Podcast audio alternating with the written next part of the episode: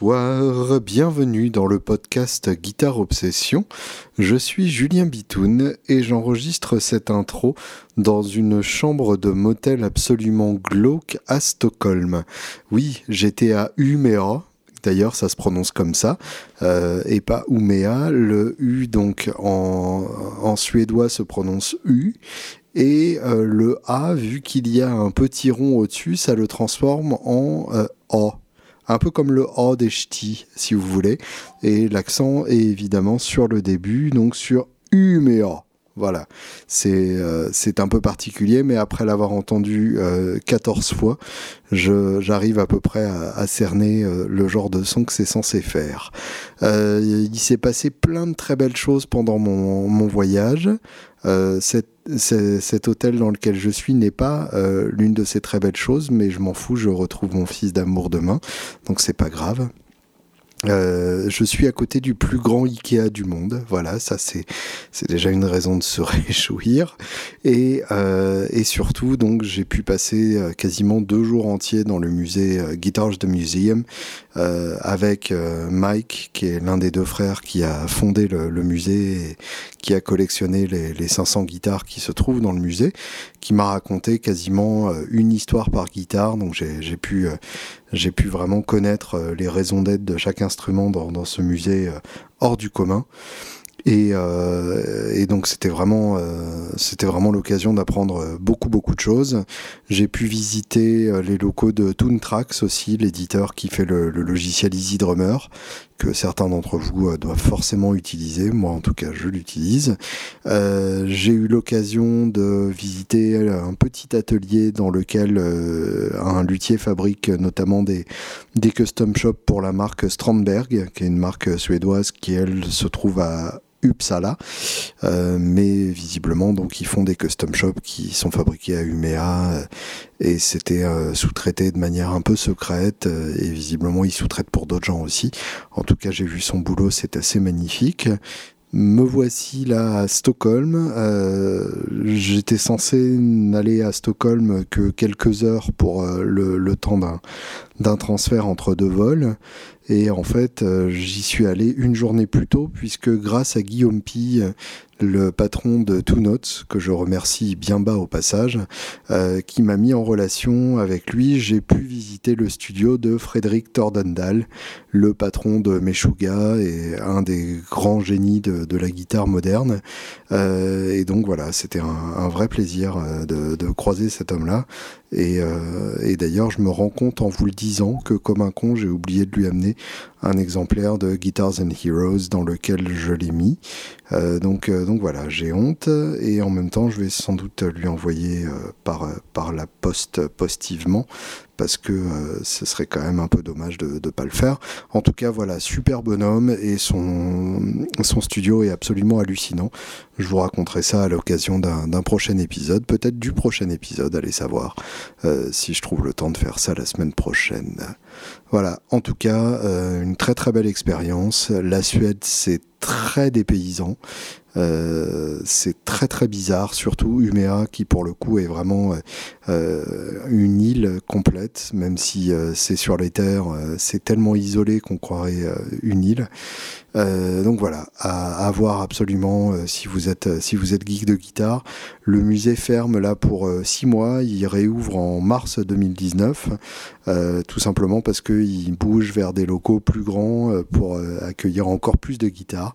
Donc euh, ça promet euh, et je pense que j'essaierai d'y retourner un jour euh, pour voir ces nouveaux locaux et retrouver les gens chouettes avec qui j'ai passé du temps. L'interview de la semaine, c'est pas n'importe quoi, c'est Pierre Journel. ça fait un petit moment déjà que l'idée me trottait dans la tête.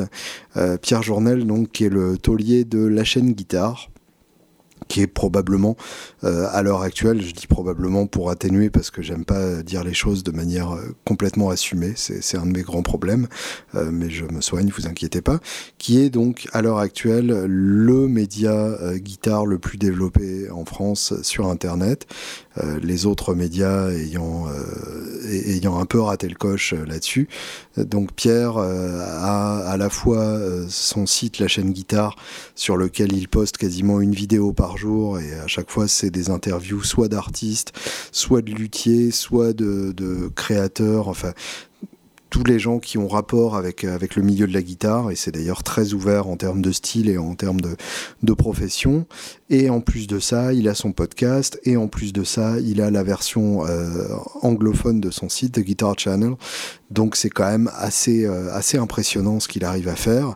Et en plus de ça, eh bien, il organise le salon de la guitare de Puto, qui a lieu, comme par hasard, la semaine prochaine, euh, à partir du vendredi 12 jusqu'au dimanche 14 inclus. Euh, j'y passerai euh, très probablement, histoire de voir un peu les copains et de me masturber furieusement sur les quelques grattes qui y seront. Je pense qu'il y aura des très très belles choses, notamment il y a une magnifique gratte de mon luthier d'amour Tony Giraud sera à gagner carrément à l'occasion du salon de Puto.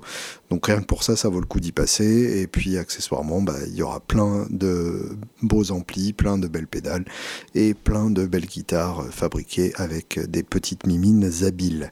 Donc ça vaut le coup d'y passer. L'année dernière, j'avais fait les trois jours puisque j'y étais pour, pour Woodbrass et je me suis vraiment éclaté. C'était une ambiance géniale. Donc je vous recommande vivement d'aller y faire un petit tour. Évidemment, on parle de plein d'autres choses avec, avec Pierre, et d'ailleurs, on ne parle pas du salon de Puto. Ça fait partie des sujets que j'ai oublié d'aborder, mais en même temps, c'est un mec qui a, fait tellement de choses dans, dans son, euh, comment dire, dans, son média euh, et, dans ce milieu de, la presse guitaristique en ligne que j'avais plein de questions à lui poser. Donc euh, voilà, j'espère que cette interview vous plaira autant que je me suis éclaté à la faire, qu'elle répondra peut-être à certaines questions que vous vous posez sur, sur la vie professionnelle et, et guitaristique de Pierre et, euh, et que cet euh, épisode vous plaira, tout simplement. Euh, à savoir que euh, j'ai utilisé un micro qui est assez sensible aux plosives, donc j'espère que ça ne vous gâchera pas trop l'écoute de temps en temps quand Pierre fait des p. Voilà, le micro commence à, dire ah non arrête j'aime pas ça et en même temps voilà c'est c'est du podcast sauvage. Et c'est comme ça que c'est bien. Voilà bonne semaine à toutes et tous.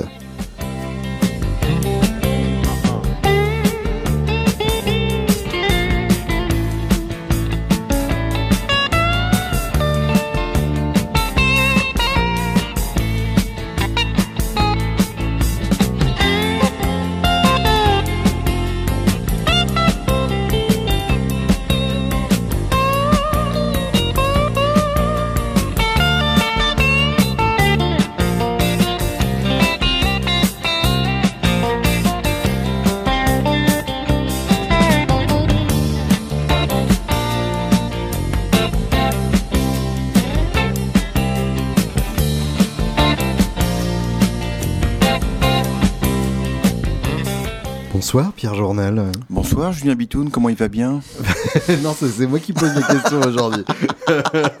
Désolé, réflexe professionnel. Je sais qu'il va te falloir un petit moment d'adaptation, mais voilà, tout va bien. Aujourd'hui, c'est à toi qu'on s'intéresse pour une fois, après des années à te cacher derrière euh, ta glace au charbon, comme tu l'appelles, ton fameux Zoom euh, qui a reçu les postillons des guitaristes les plus illustres de cette terre. L'increvable Zoom H2, absolument. C'est ça, mm, qui, mm. qui, va devenir euh, une, une relique collectionnable. Ah, sûrement un mémorabilia qui va valoir des centaines de milliers d'euros, ouais, bien sûr. Une place de choix dans le musée imaginaire du journalisme guitaristique. Peux-tu te présenter pour les allez, je pense qu'ils doivent être euh, un et demi qui ne te connaissent pas et qui écoutent ce podcast. Alors, euh, je m'appelle euh, Pierre Journel, je suis passionné de guitare depuis l'âge de, tout petit. Je joue depuis l'âge de 13-14 ans, j'en ai un peu plus de 50 maintenant, 51. j'ai une formation pas du tout ni de journaliste ni de musicien, puisque je suis ingénieur informatique à l'origine. J'ai travaillé 20 ans dans le merveilleux monde du corporate, en France, au Canada, tout ça. Et, est-ce que tu as déjà répondu comme un lundi quand on t'a demandé ça va? Ah ouais, ouais, carrément. Ah, ah donc t'as vraiment été ouais. corporate ah dans une tout entreprise. Tout à fait, ouais. ouais, comme un lundi, truc à la con, ouais, bien sûr. Il y avait une expression que j'aimais bien au Canada, c'était euh, quand on arrivait au vendredi, c'était le Foo Bar Friday. Le ça, Foubar, c'est- euh. ouais, Foubar Friday, c'est une expression d'Adam Curry. Ça veut dire fucked up beyond all repair. Hmm, D'accord. Donc en général, tu commences la journée, le- la, la semaine, t'es bien frais, puis tu termines, t'es fucked up beyond all repair. Donc là, t'es content de partir. Donc voilà, c'est ça un peu le rythme corporate. ouais. Je vois, ça a l'air Ouais. sympa. Ouais, ouais, tout à fait, ouais. Et euh, voilà, et donc euh, je vais essayer de faire une histoire assez courte. J'ai commencé à faire du podcasting en 2005, justement, on venait de... Enfin non, on était déjà au Canada depuis quelques années avec euh, ma chérie, on avait Mhm. immigré en, en 97. J'ai découvert le podcasting en 2004, quand c'est commencé à sortir. À Noël 2004, j'ai acheté mon premier iPod. Euh, voilà, ce qui existait depuis trois ans à l'époque. Oui, c'est ça, et euh, puis là, relativement c'était récent. Premier modèle euh, relativement abordable, oui, blanc, avec la petite euh, click wheel. La molette qui. J'ai euh, découvert euh, qu'on pouvait écouter des podcasts, donc euh, Adam Curry et compagnie, là, un peu le, le, le podphaser. Donc j'ai démarré un Il y podcast. avait déjà des podcasts à l'époque. Oui, oui, ça a démarré en 2005 en fait. Les premiers podcasts, c'est peut-être fin 2004, mais en tout cas 2005. Ah, mais oui, il me semble me souvenir d'avoir chopé un podcast de Ricky Gervais euh, Ouais, c'est bien possible. quelques, hein. quelques années après. Ça devait être en 2005 ou 2006. Et c'était bien avant, euh, enfin les podcasts à l'époque, tu pouvais même pas les écouter via iTunes. Apple n'avait Mhm. pas euh, reconnu le, le- le podcast et il fallait que tu t'installes des logiciels spécifiques pour synchroniser ça sur ton iPod, Ouais. tout ça. Et c'était c'était génial. Donc moi j'ai commandé un, un- commencé un podcast qui s'appelle le PCC, qui s'appelle toujours le PCC. C'était le podcast de la cabane au Canada, C'est ça. Le PCC.net, et où je chroniquais euh, une J'allais dire la par cabane semaine. au fond des bois, mais ça colle pas avec PCC. du Ouais, coup. voilà, c'est ça. et euh, où je racontais notre vie d'immigré là-bas. Je me promenais avec un enregistreur audio euh, stéréo dans les rues de Montréal, donc euh, à ra- ramasser du son, les francophiles de Montréal, le festival de jazz, mais aussi aller chasser les baleines dans le Saguenay, Mmh. faire de l'acrobranche, enfin ce genre de trucs. et je faisais aussi quelques interviews et je m'étais toujours dit, ah le podcast c'est génial, c'est un média de niche, ça serait top pour parler de, de guitare mais j'ai jamais enfin je parlais de- je, je parlais de tous les sujets qui me passionnaient dans le PCC donc bien sûr d'immigration euh, de course à pied de photos de musique euh, et de Mhm. guitare euh, bien sûr mais c'était pas dédié à la guitare et c'est uniquement quand on est rentré en France Noël euh, 2007 euh, enfin début 2008 Mhm. que je me suis dit tiens euh, là j'ai un peu plus de temps euh, pourquoi pas lancer un podcast sur la guitare je pensais péniblement pouvoir euh, faire un- une émission par, euh, par mois et en fait assez vite une émission débouchant sur une autre j'en ai fait une par semaine Euh, à l'époque moi j'avais zéro euh, intention de- d'en faire euh, un travail à temps plein je faisais ça euh, soir et week-end Mhm. et euh, T'étais encore en mode foubar. Ouais, ouais. Ah bah là, en fait, en 2008, euh, moi, j'ai pas retrouvé du boulot tout de suite. Mhm. Carole, mon épouse, a retrouvé du boulot très rapidement. Euh, moi, ça a pas pu se faire. J'ai recommencé à travailler début 2009, ce qui fait que tout 2008, en fait, non seulement, bon, il fallait un peu amortir le choc parce qu'on avait vécu 10 ans au Canada, donc il fallait sûr. revenir. Mais en fait, là, le retour s'est très bien passé. Mais en plus, euh, voilà, ça m'a donné un peu de temps. Euh, Bon, il fallait que je m'occupe un peu l'esprit parce que Ouais. tu sais, toi, t'arrives. t'étais euh, Ubar, t'étais unemployed beyond all repair. voilà, c'est ça, exactement. Et puis toi, t'arrives, tu dis, putain, mais je suis le roi du pétrole, j'ai une grosse formation, 10 ans de travail à l'étranger, tout le monde va te dérouler le tapis rouge. Puis en fait, le silence a été assourdissant, quoi. J'ai mis un an à retrouver du, du boulot, quoi. Donc, les euh, employeurs, pas tous à la fois, formés voilà, unis, euh, exactement, c'est ça. Tu te retrouves à postuler sur des trucs, tu dis, oh là là, est-ce que vraiment c'est raisonnable? Mais bon, fallait bien trouver du boulot. Bien Donc j'ai recommencé à travailler. Euh, attends, j'ai dit fin 2007, non, c'est fin 2008 qu'on est arrivé, donc euh, tout, hum, tout 2009. Et début 2010, j'ai recommencé à travailler, mais le, le, la chaîne guitare avait commencé à prendre de l'ampleur, les gens écoutaient ça de, de plus en plus. Moi, je prenais un pied monumental à rencontrer des gens. Peut-être, je pense, l'interview numéro 9, j'ai dû interviewer Louis Bertignac euh, dans une loge, il se roulait son pétard, etc. Enfin, Mhm. j'étais au taquet, quoi. Et mais c'est genre bien plus tard, c'est en 2013, euh, 2012-2013, je me suis dit, putain, je prends un pied monumental à faire la chaîne guitare. Je me fais chier grave dans le boulot que, que je fais, euh, que je faisais à l'époque. Pour reprendre une, émission, une, euh, une expression de Daniel Pénac que j'aime beaucoup et qui résume exactement mon état d'esprit à l'époque, euh, je me faisais, euh, j'étais très payé pour ce que je faisais, mais pas assez pour ce que je me faisais chier. Mmh. Et donc Ouais, du coup, finalement, euh, j'ai fait une rupture conventionnelle de, de, de CDI avec la boîte où, où j'étais. Et euh, assez rapidement, j'ai travaillé quelques mois dans une start-up en tant que data et community manager. Mais après, en 2013, j'ai créé la chaîne guitare. Et donc depuis 2013, grosso modo, je fais ça à temps plein. Donc la chaîne guitare, voilà, on y retrouve des interviews de tous les gens qui, mm, qui sont actifs dans le monde de la guitare. Donc mhm. évidemment beaucoup de musiciens dans, dans tous les styles. Tu y es passé deux trois fois à la casserole. ouais. Et, aussi une communauté privée. tu as aussi animé quelques masterclass et aussi une communauté privée qui est la, deux, la deuxième grosse valeur ajoutée de la chaîne guitare où les gens peuvent vraiment euh, échanger avec un niveau de qualité qui est important puisqu'on paye pour entrer dans la communauté privée donc du coup euh, il n'y a pas de, de trolls, euh, choses comme ça quoi. Voilà. Ou des trolls de haut niveau. Ouais, c'est ça, non, 0% troll, 100% passion. Et c'est pour ça que le slogan de la chaîne guitare c'est amplificateur de passion parce que mm. ça a été ça le moteur à l'origine et c'est toujours ce qui est au cœur de, de, de ma réflexion, au cœur de ce qui décide en fait des, des projets sur lesquels j'investis du temps. Et justement, effectivement, euh, c'est une des choses que j'aime bien euh, sur, euh, sur ta, ta communauté et, et le, le, groupe backstage sur lequel je traîne de temps en temps. c'est qu'il y a une, une, bienveillance mutuelle qui est, qui est assez rare.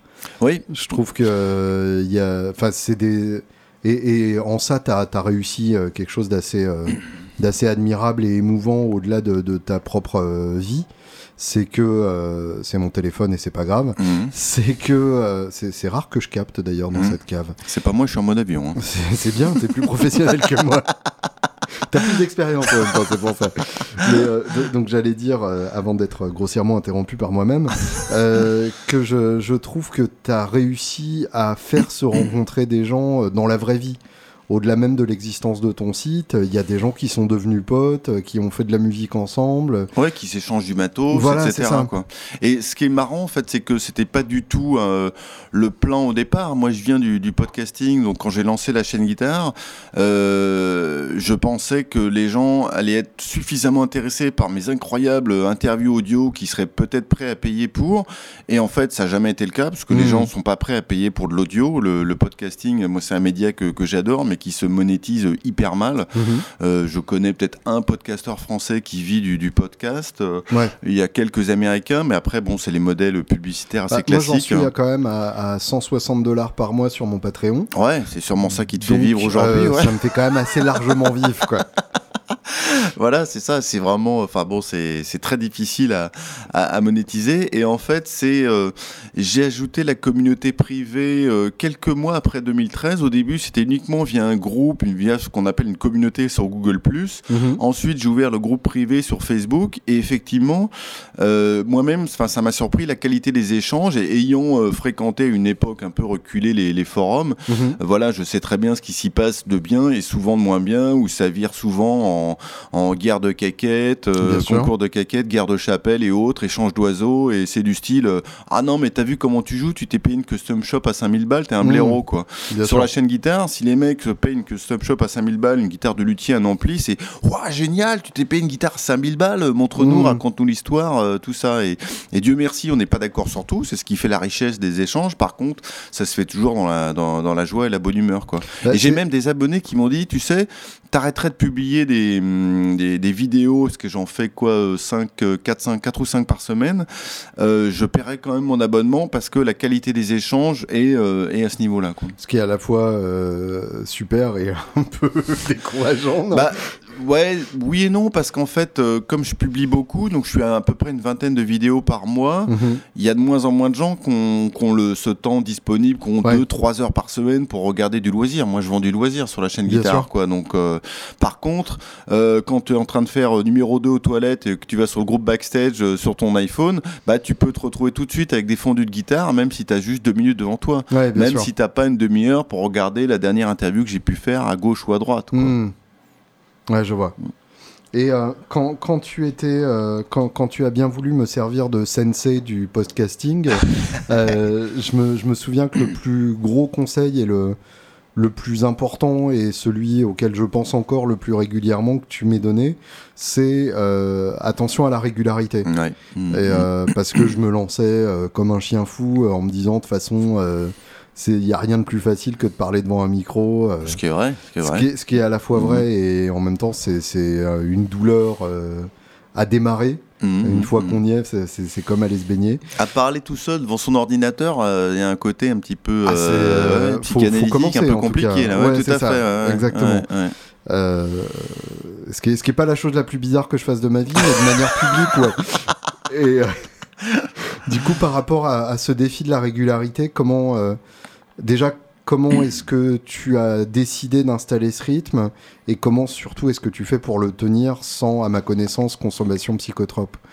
Bah écoute, comme moi j'ai commencé à faire du podcast en 2005 via le PCC, je m'étais mis cette discipline euh, de le faire une fois par semaine et je m'y tenais euh, vraiment de manière très très rigoureuse. Donc euh, avant même de, avant même que ce soit ton métier. Oui, absolument, ouais, tout à fait. Ouais. Et donc à partir du moment où tu as pris le rythme, et moi, enfin d'un point de vue homme, je dirais, mhm. je fonctionne un peu comme ça. Comme tu sais, je, suis marathonien, je cours mhm. beaucoup et le rythme c'est hyper important. Si t'as pas le rythme, ben, tu vas jamais aller au bout du, du marathon. Quoi. Et c'est pour ça que quand j'ai commencé la chaîne guitare, encore une fois à l'époque, c'était uniquement en mode hobby. Je me disais, ok, on va essayer de démarrer une fois par mois, on va voir ce que ça donne, si j'ai assez de cam, etc. Et puis quand j'ai vu que je pouvais faire une fois par semaine, j'ai fait une fois par semaine. Et voilà, mais une fois que tu as pris le rythme et que tu tu t'astreins en fait à cette discipline, euh, voilà. Mais c'est vrai que bon bah des, enfin c'est un peu la variable d'ajustement, ça peut être euh, tout, tout le reste quoi. Donc euh, c'est mhm.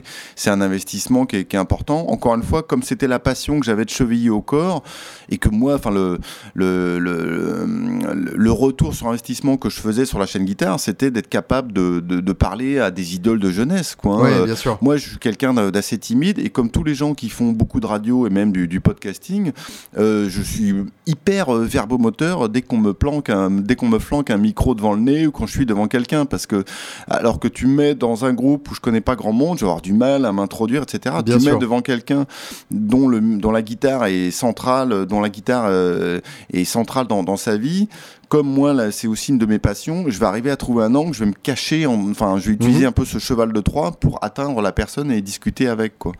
Et, Ça, je le conçois euh, tout à fait. Je, je, me suis, enfin, je n'ai jamais eu de discussion aussi intéressante qu'en me servant du podcast comme excuse. Hmm.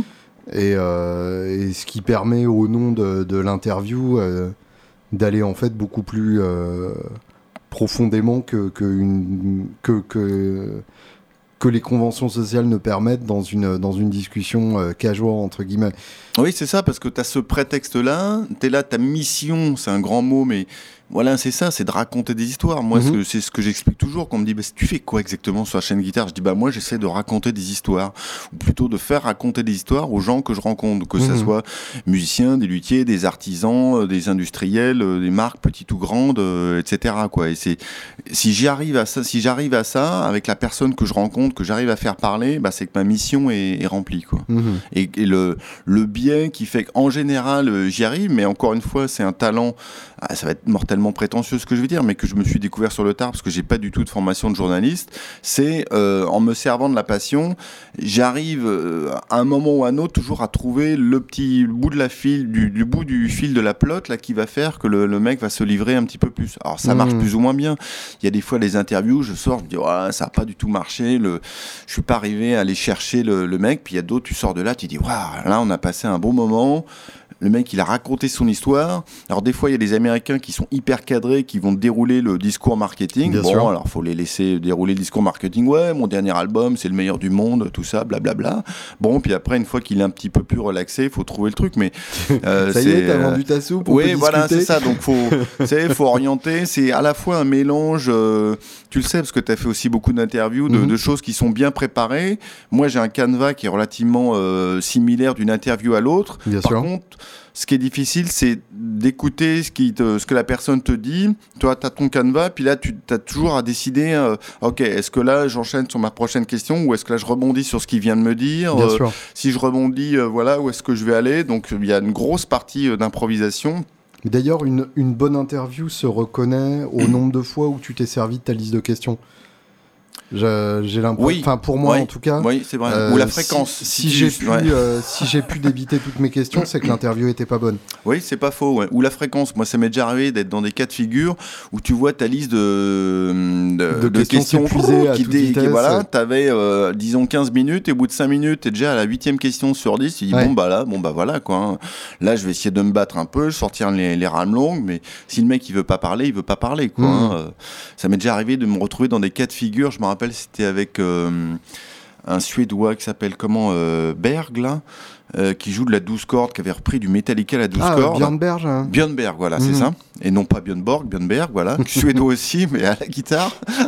Et d'ailleurs, je commence l'interview avec une vanne à deux balles euh, comme ça.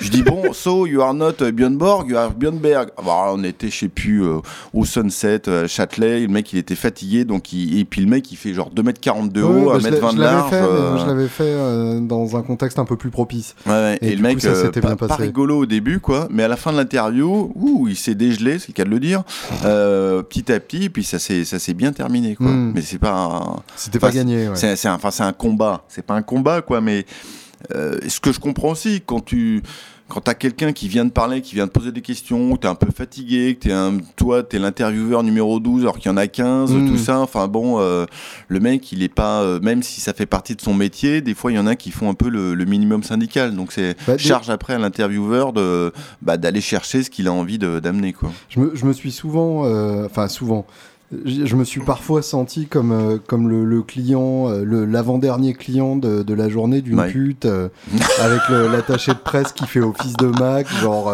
ça y est, t'es propre, allez, suivant. Enfin, je, je sais qu'il j'ai glauque, mais. euh, un petit peu, ouais, un- mais ouais, il y a un peu. de ça, ouais, mais, c'est mais vrai. des ouais. fois, ça m'a un peu donné cette sensation-là, Ouais. que vraiment euh, la, la dernière chose que, que la personne avait envie de voir, c'était un micro de plus, quoi. Ouais, ouais, tout à fait. Ouais. Puis là, t'arrêtes, tu dis bon, bah non, on va quand même essayer. Et Et alors, ce dernier album, Ouais. comment s'est passé l'enregistrement? Voilà, donc bon, bah tu, faut, faut y aller. Et puis, mais j'ai fait, je pense, pas loin de 6 ou 700 interviews sur la chaîne guitare. Il y a un peu plus de 1000 vidéos, je pense, qui sont, qui sont en ligne. Euh, je dis pas qu'elles sont toutes euh, excellentes, quoi, mais ça, ça s'est toujours euh, relativement bien passé. Il n'y a jamais eu d'interviews qui sont terminées en claquant la porte ou le mec m'a foutu dehors ou quoi. Euh, Il y a des interviews, tu sors, t'es plus ou moins satisfait. Et ce qui est marrant, ce que j'ai remarqué, peut-être tu l'as remarqué aussi, c'est que il y a des fois des interviews, je sors, je dis, ah, je suis pas content, enfin tu vois, et puis les gens me, me donnent du feedback après, tu dis, ah celle-là, elle était vachement bien, tout ça. Hmm. Je dis, ah bon, bon bah tant mieux, si euh, mes problèmes n'ont pas été extériorisés, c'est que bon bah finalement, euh, les gens ils sont allés chercher, enfin je suis arrivé à faire sortir des, des choses qui étaient intéressantes. Et, et à l'inverse, une interview qui t'a complètement enthousiasmé et qui passe complètement inaperçue. Oui, il y a aussi, alors il y a ça dans le sens où des fois tu te dis, ouais, cette interview elle est géniale, les gens vont adorer. Bon, puis en fait, euh, moyen. Il y a d'autres thèmes sur lesquels tu penses les gens vont pas du tout accrocher ou personne que tu rencontres et euh, sur lequel les gens répondent beaucoup. Je me rappelle Mhm. une interview d'un d'un guitariste de, de flamenco. Euh, qui se fait appeler, alors c'est pas Paco de Lucia, mais c'est Paco des quelque chose, honte sur moi, je me rappelle plus son nom, et sur lequel euh, les, les gens ont beaucoup réagi, qui ont trouvé ça euh, vachement intéressante. Ouais. Et c'était une interview, en fait, ce que j'essaie de faire le plus possible, euh, quand j'en ai l'opportunité, des interviews guitare à la main, où le musicien est à côté de moi, il a son instrument, ce qui permet quelque chose de beaucoup plus... euh, naturel entre guillemets puisque le musicien a sa- son instrument entre les mains Mhm. sans, sans mauvais jeu de mots et qui permet de euh, voilà de, déjà le mec il, bon certes il a un micro sous le nez mais il a quand même sa guitare sur les genoux et donc euh, du coup euh, il va être un petit peu plus en confiance il va pouvoir se Mhm. défendre ou raconter son histoire euh, autrement quoi et, ça ouais, quand il arrive sera, euh, c'est il canon sera moins quoi. vulnérable aussi. Oui, il sera moins vulnérable, donc euh, peut-être plus en confiance, il va peut-être baisser un peu la garde un peu plus euh, Mmh. facilement parce qu'il va pouvoir raconter son histoire. Parce qu'en général, les musiciens, ils sont faits, alors sauf ceux qui sont et chanteurs et guitaristes, quoi, mais la plupart des gens que je fais en, euh, en interview sont, euh, sont guitaristes, donc euh, ils sont pas forcément super à l'aise à raconter quoi, leur, euh, vie dans un micro. Quoi. Et justement, euh, l'interview dont tu te souviennes, la, la plus douloureuse, celle où tu as vraiment eu l'impression d'être chirurgien dentiste. Oh, la plus douloureuse, euh, non, j'ai pas eu d'interview très douloureuse. Je me rappelle la première fois que j'ai fait Popa Chubby en interview, là. mhm. Euh, c'était euh, il y a longtemps, c'est à l'époque c'était que, en audio. Et bon, bah, Popa Chubby, il est pas très grand, mais il est très large, quoi. Mhm. Et, et, et je pose toujours la même question avant de commencer l'interview. Je dis, bon, bah, on a combien de temps pour savoir si j'ai 5, 10 minutes ou 20 minutes, tu vois, pour pouvoir un peu. euh, parce qu'il n'y a rien de pire que pour un intervieweur de déborder allègrement. Parce que là, Bien du sûr. coup, tu rebosses jamais derrière, quoi. Bien tranquille. ton quoi. enchaînement de phrases, je m'attendais à autre chose, c'est-à-dire, faut pas de chubby est gros. Et ma question avant toute interview, c'est on a combien de temps? Je m'attendais à un truc, genre ma question avant toute interview, c'est est-ce que le mec est gros ou- Écoute, euh, non, pas à ce point-là. Mais bon, je flippais un peu parce qu'on m'avait dit ah, Tu vas voir, Papa de Chubby, c'est une tête de cochon. euh, il casse la tête aux, aux gens qui font son son sur scène, etc. Mhm. Enfin, bon, des histoires d'horreur comme ça. Donc, je balisais un peu. Et donc, euh, je lui demande Bon, alors, donc, euh, de combien de temps on dispose? Et puis il me répond un truc du style bah écoute si tes questions sont bien on continue si elles sont pas bien on s'arrête Oui, d'accord. Bon, bon, bah allons-y comme ça, quoi. Et donc finalement, on a fait, je sais plus, euh, il m'avait dit 5-10 minutes, puis on a fait un peu plus d'un quart d'heure, donc euh, ça s'est Mhm. bien passé, quoi. Donc c'est là, c'est un peu moi qui me suis dégelé au fur et à mesure, quoi.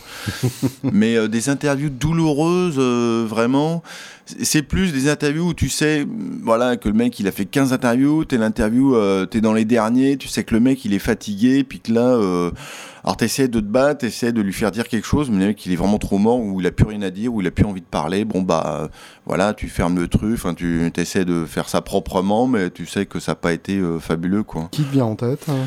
Ah, je sais que la première fois que j'ai fait Aldi Meola en interview, c'était à Issoudun. Mhm.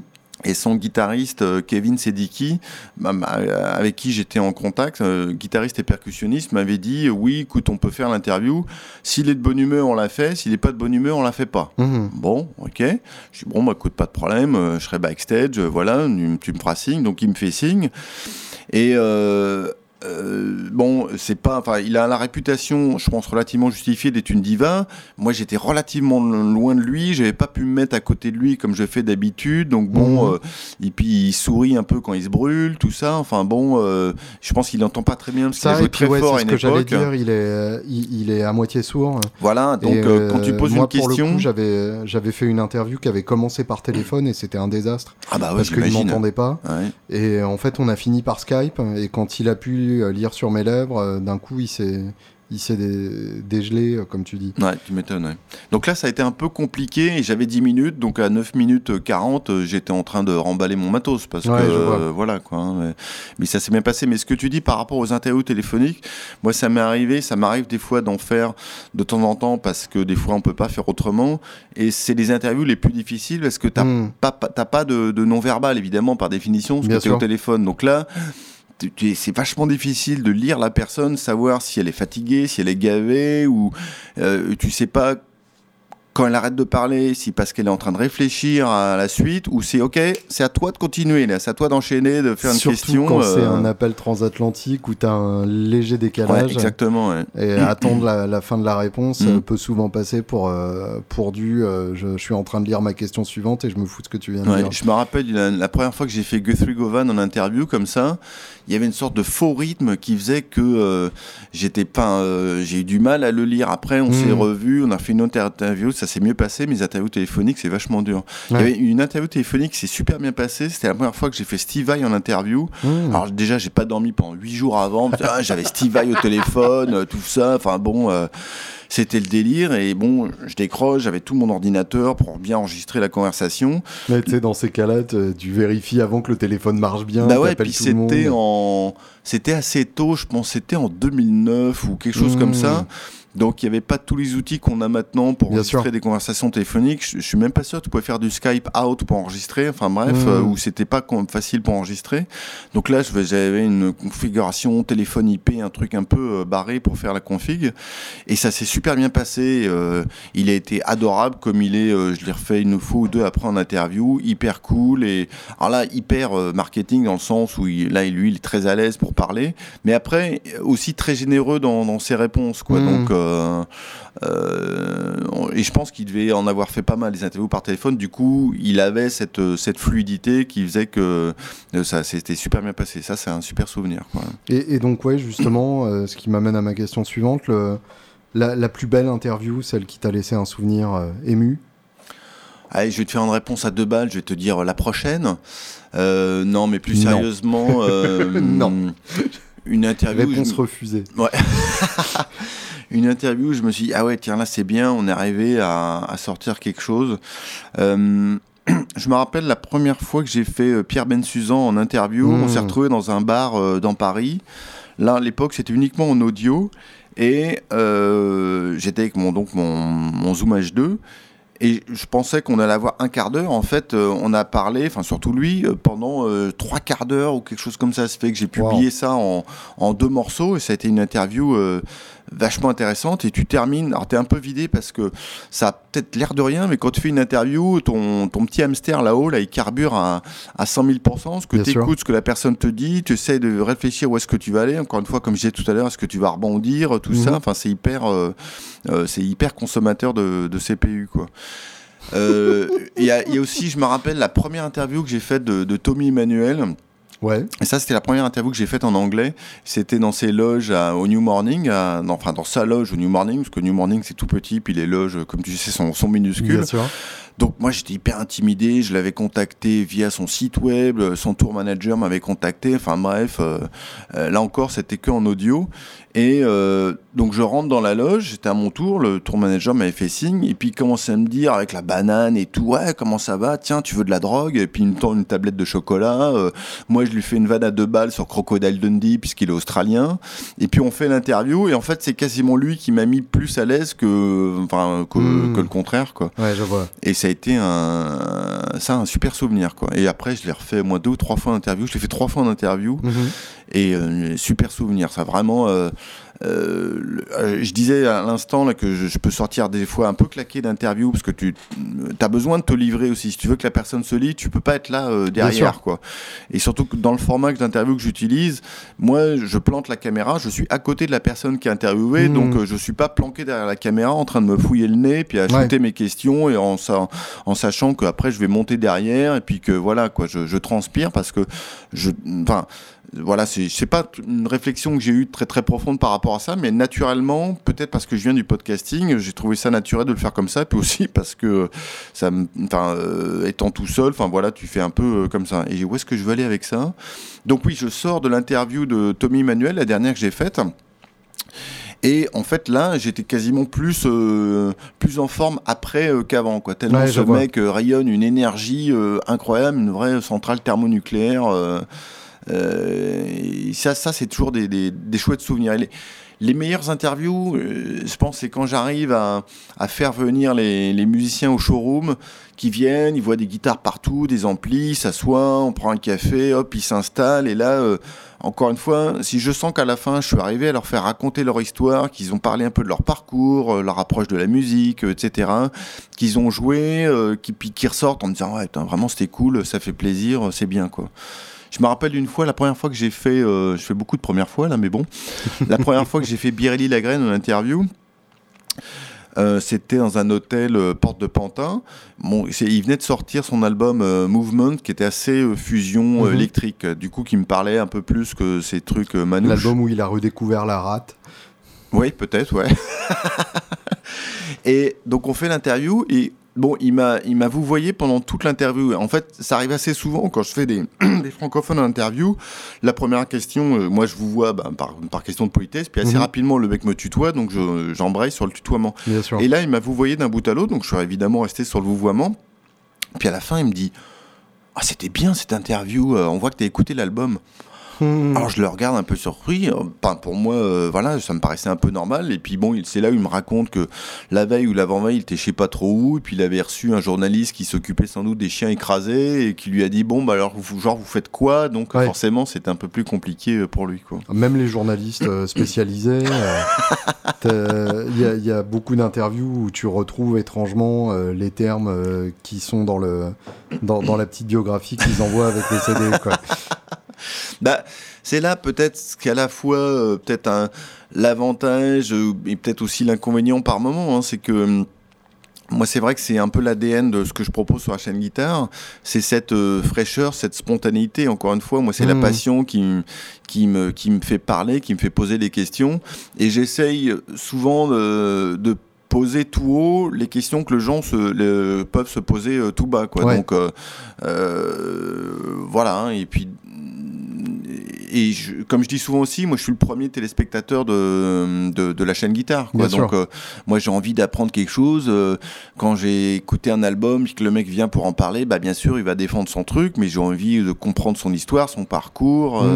Euh, enfin, et sortir de là en, en, ayant compris un petit truc depuis ah bah tiens ok ah oui là bah oui lui ok c'est ça qui a été important voilà c'est et, et, partager ça quoi c'est vraiment ça le, le cœur vraiment le, le cœur c'est ça. pour moi. Tu parlais de première fois tout à l'heure. Ah oui, beaucoup. Euh, beaucoup. Comment est-ce qu'on refait une interview? Ah, euh, qu'on fait une, une interview euh, de quelqu'un qu'on a déjà quand, fait. Quand tu as un récidiviste, quelle est ton approche? Est-ce que du coup tu es obligé de, de tout axer sur l'actualité directe ou est-ce que tu reviens sur les, les trous qu'il aurait laissés euh, dans la première interview Bah, il y a plusieurs cas de figure. Très souvent, euh, les interviews comme ça, euh, multiples, bah, type Tommy Emmanuel. euh, la première fois, c'était au New Morning. La deuxième fois, c'était au Festival de Jazz de Montréal. Mhm. Et la troisième fois, bah, c'était chez Woodbrass Deluxe. Et Mhm. les- la deuxième fois, donc c'était à Montréal. Donc là, on a parlé du festival de jazz. Et la troisième fois, il venait de sortir son album de duo. Donc, euh, je pense que c'était l'année dernière, en 2017. Ouais. Donc, du coup, on a parlé de l'actualité. Et euh, l'intérêt de faire un récidiviste comme ça, c'est que bon, bah, j'ai pas besoin de lui dire ah tiens, quelle a été ta première guitare, euh, parcours, influence, Mhm. tout ça. Ça, on a déjà fait. Donc, du coup, on peut aller un peu plus loin. En général, mais c'est pas toujours le cas, le mec il se rappelle un peu de toi, donc euh, ou en tout cas il a un vague souvenir que ça s'est bien passé, donc il peut, il va baisser la garde un peu plus tôt, un peu plus, euh, un peu plus vite, quoi.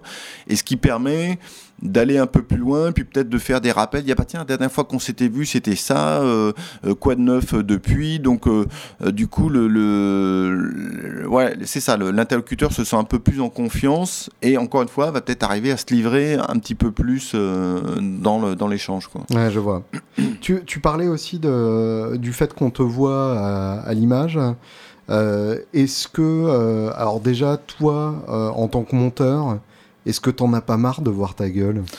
Bah écoute, euh, ouais, c'est une question. euh, c'est mon problème? Non, moi je me, je, me lance- je me la suis jamais posée cette question parce que il n'y a jamais eu de réflexion de dire ok, bon, euh, Journal, tu vas faire des interviews, comment tu vas les faire? Non, euh, le- la première fois que j'ai fait une interview vidéo, je pense que ça m'est même pas venu à l'esprit euh, de mettre la caméra entre la personne que j'interviewais et moi, quoi. Ouais, je vois. Donc du coup, je me suis planté devant et puis après, euh, en fait, je me, je me suis jamais arrêté, quoi. Mmh.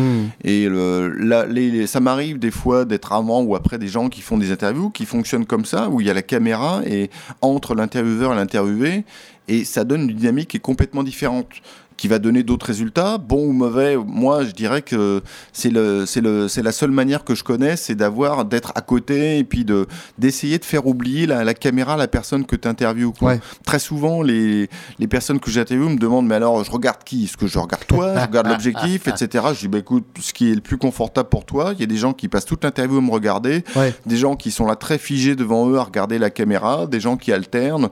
Euh, voilà donc euh, euh, oui, on me voit beaucoup. Si je parle en termes marketing, bah, ça fait partie du branding. hein. On voit ma, coupe de cheveux longs, mes chemises à fleurs, euh, voilà. Ça fait aussi partie de, de ce que je vends, de, de, de l'ADN, quoi. hein, De, Mmh. euh, qu'il y ait cette interaction, que.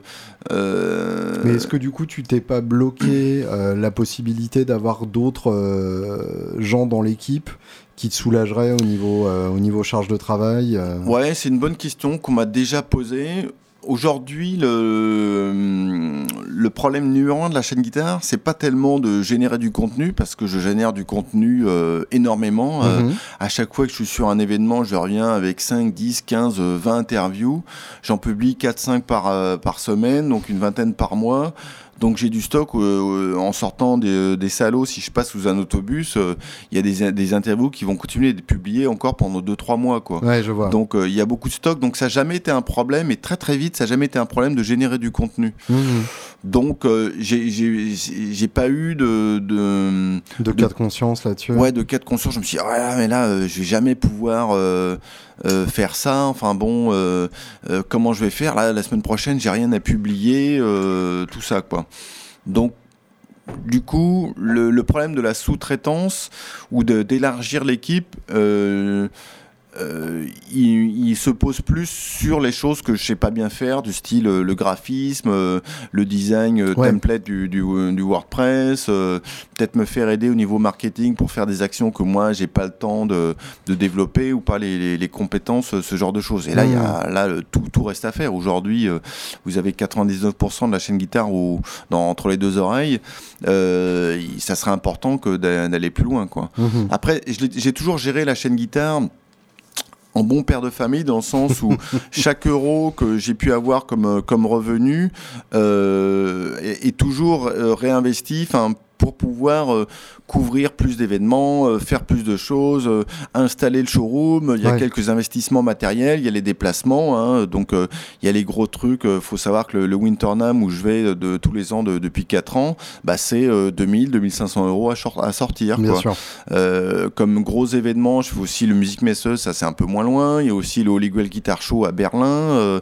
Il y a eu là tout récemment le Guitar Summit à Mannheim, là aussi qui est, qui est pas très loin, mais bon à chaque fois tout ça, c'est des investissements. Donc, euh, du coup, l'idée, c'est de, de, continuer évidemment à faire grossir la scène guitare pour que ça puisse fonctionner au point où j'arrive à me verser un salaire par rapport au temps que j'y passe. Mhm. Aujourd'hui, ça fait déjà quelques années que le, la chaîne guitare est autosuffisante dans le sens où elle me coûte plus, plus d'argent. Par contre, elle me rapporte pas assez pour pouvoir me verser un salaire pour, euh, par rapport au temps que j'y passe. en, en, termes de, de, salaire versé, tu es encore en dessous du seuil de pauvreté. Quoi.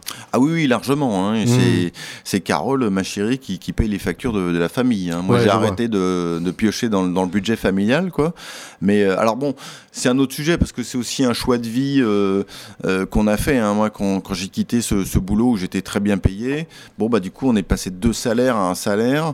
moi, je pense que je serais vraiment tombé dingue si j'étais resté dans, cet ancien boulot. Hein. Mhm. Donc, c'était aussi une question de, de, survie. Ouais, de survie, de santé, en tout cas d'épanouissement. Il y a aucun doute.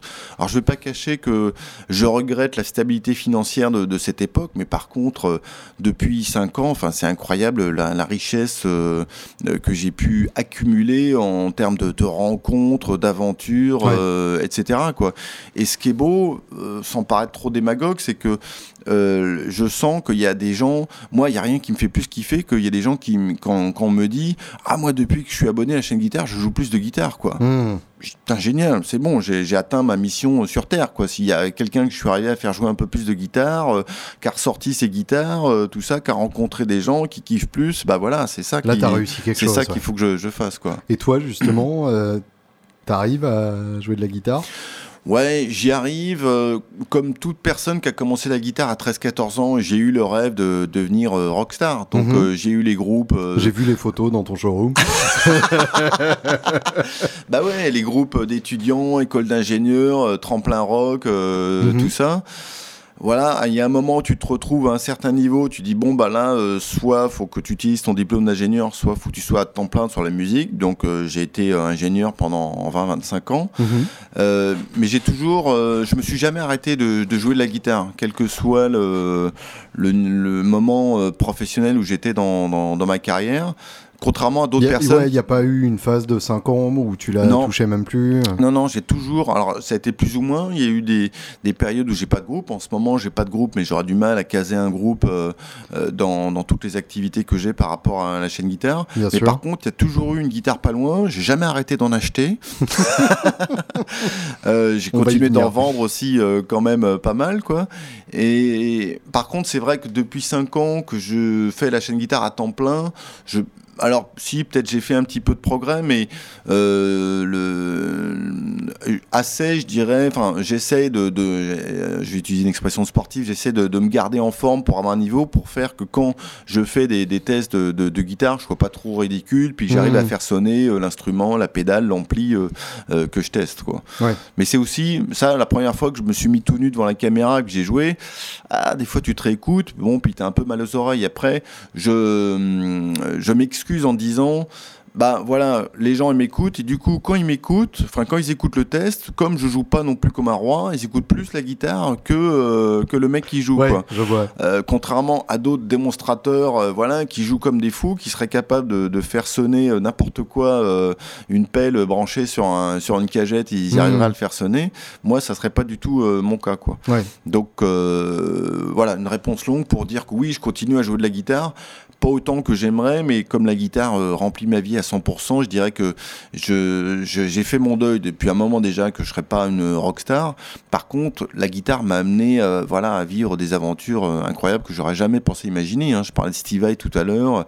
La première fois où j'ai rencontré Tommy Emmanuel, ou je sais pas, ou Paul Gilbert, ou, ou que je suis allé passer du temps chez, chez Jean-Michel Cachedan. Enfin bon, voilà, enfin, c'est des trucs qui sont incroyables. Moi, je me rappelle les, les, quand j'allais écumer les, les salons de la musique où tu voyais les gens jouer en démo, puis après, ben, voilà, je me retrouve 5-10 ans après à les faire en interview. Hein. Bien sûr. Moi, j'ai commencé la guitare acoustique. Je me rappelle avoir pris des cours de guitare. C'est mon frère qui m'a donné mes premiers cours. Puis après, j'en ai pris avec Michel Aumont dans la rue Quincampoix, une rue qui existe toujours, le magasin Quincampoix qui n'existe plus maintenant. Et Mhm. il me donnait des cours dans l'arrière-boutique. Et 25 ans plus tard, c'est une des premières interviews que d'ailleurs que j'ai faites euh, en appartement euh, chez lui pour dire comme c'est vieux, donc ça date de 2008. Je l'avais contacté via MySpace, il m'avait répondu et j'avais fait l'interview euh, chez lui quoi. Wow. Et du coup, je m'étais retrouvé interviewer la personne qui avait été mon prof de guitare 25 ans avant. Quoi. Mm.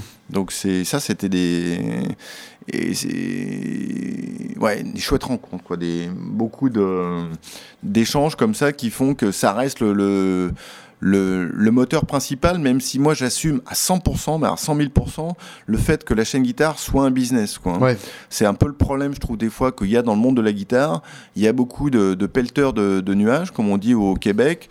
Des gens qui, ouais, euh, sous prétexte qu'on fait de la musique, on fait de l'art, on s'en fout de l'argent. Bah oui, mais non, parce que enfin, si t'as pas d'argent, t'as pas de moyens pour bosser. Si t'as pas de moyens pour bosser, bah, ton projet il s'arrête vite. Et puis Mhm. voilà. Et il faut pas que ça soit une raison pour faire de la merde euh, pour autant. Quoi. Ouais, Donc, euh, bien sûr. euh, la logique économique, à partir du moment où moi j'ai fait le switch, je me suis dit, ok, là c'est plus un hobby, et puis je veux que ça soit un truc à temps plein, faut trouver le business model. J'ai un peu évolué par rapport à ça, parce que comme je disais tout à l'heure, moi je pensais que les gens allaient être prêts à payer pour le podcast, ce qui n'est pas le cas du tout. Par contre, à partir du moment où j'ai ajouté la vidéo, j'ai ajouté la communauté privée, puis que j'essaie de faire des événements, des masterclass, de, de créer du lien, là il y a quelque chose euh, qui, qui se passe. Quoi. Mm. Mais on n'est pas encore dans un dans une courbe de croissance euh, qui, est, qui est délirante, hein, euh, à mon grand dame.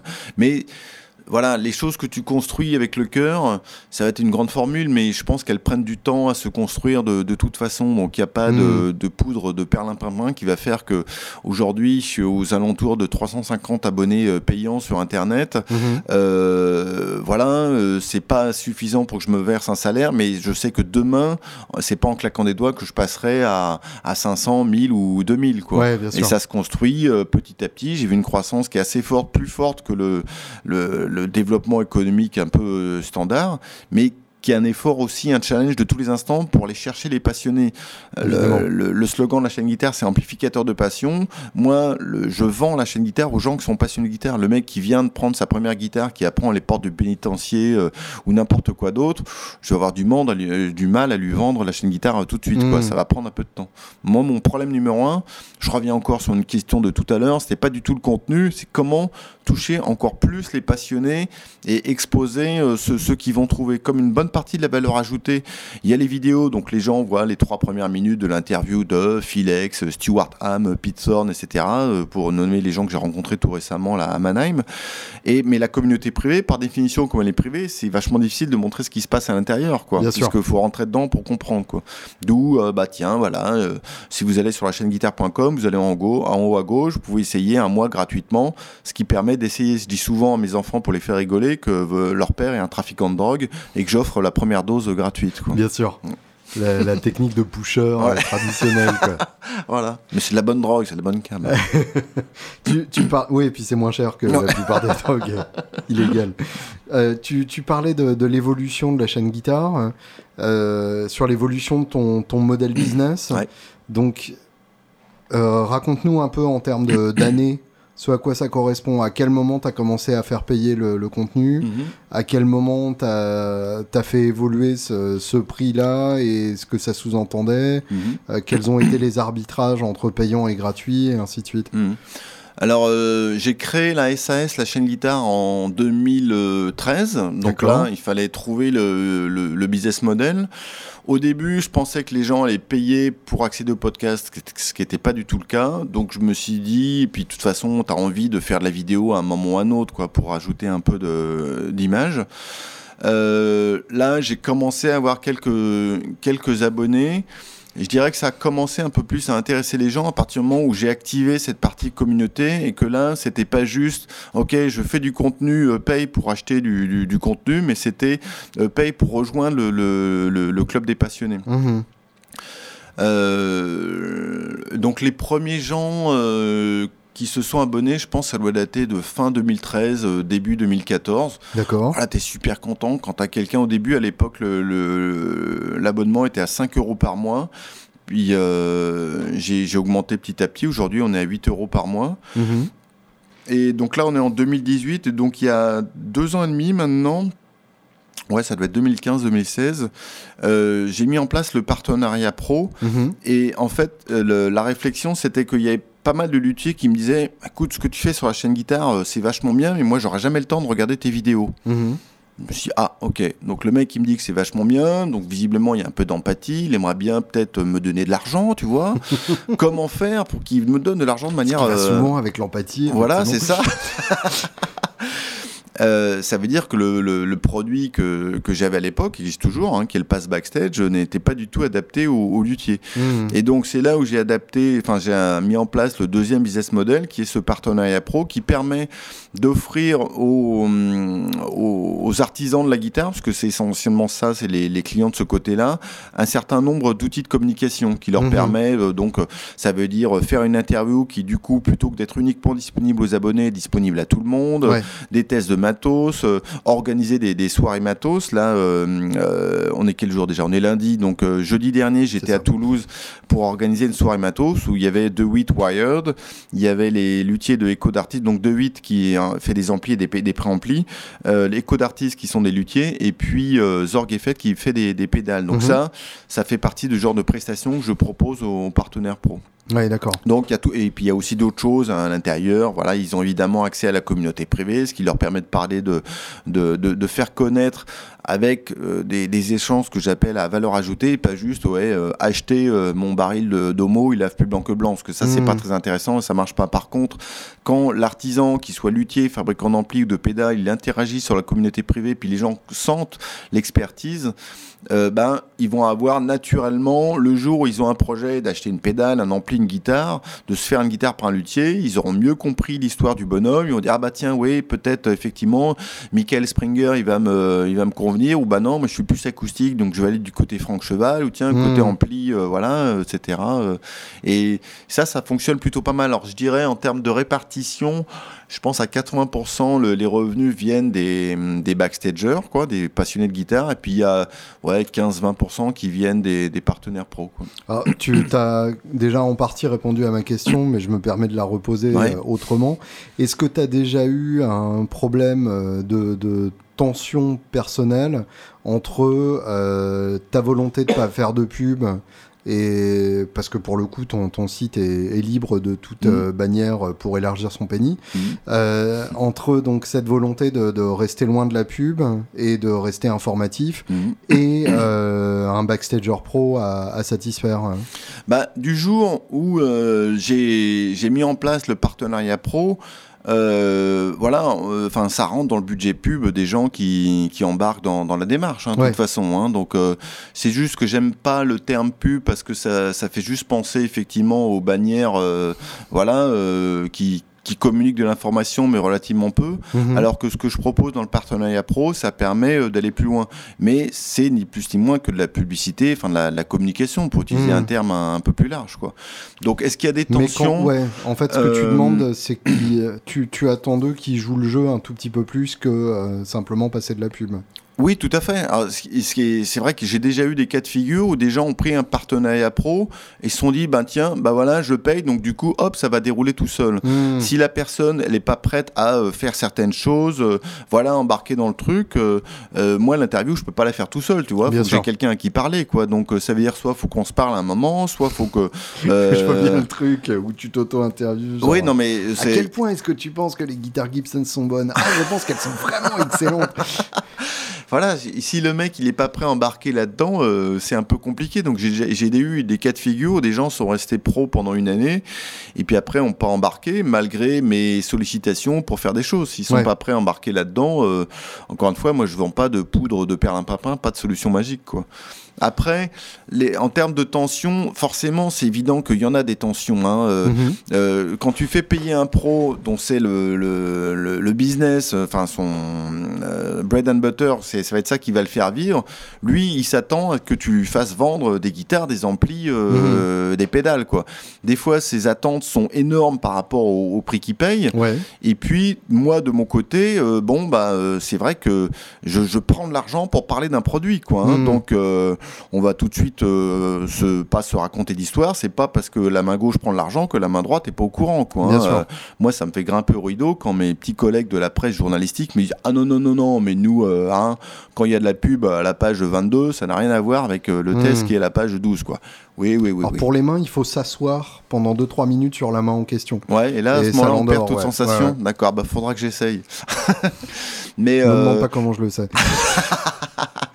ce problème de, tension, aujourd'hui, euh, les gens qui embarquent en étant partenariat pro, c'est des gens que moi j'ai rencontrés sur des salons, sur des mhm. festivals, que j'ai interviewés.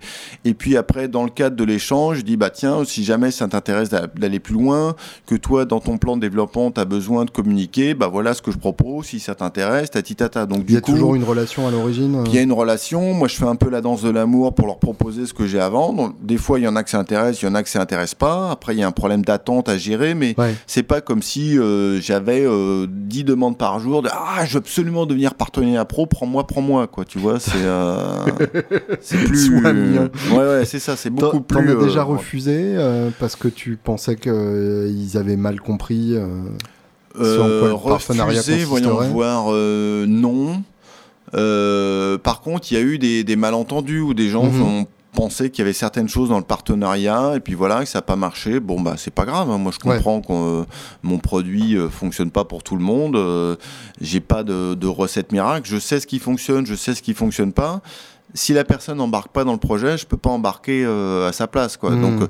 il y a des gens qui ont été partenaires pro pendant un an, puis qui n'ont pas renouvelé. Puis il y en a d'autres, bon, bah, dès qu'ils ont commencé, ils sont, sont jamais arrêtés. Quoi. Puis ils sont hyper contents du truc. Et comme les interviews récidivistes, euh, les interviewés récidivistes, euh, plus le temps passe, plus on, fait on peut faire des choses qui sont intéressantes, parce que le lien de confiance est établi. Hein. Bien sûr. le luthier Michael Springer, qui est, je pense, un de mes premiers partenaires pro, il doit être à la deuxième ou troisième année on va justement faire une soirée matos là bientôt le, 20, le 30 novembre et le 1er décembre en partenariat mhm. aussi avec Kelt, avec Thierry Labrousse que tu connais bien. Euh, oui, plus que voilà. bien.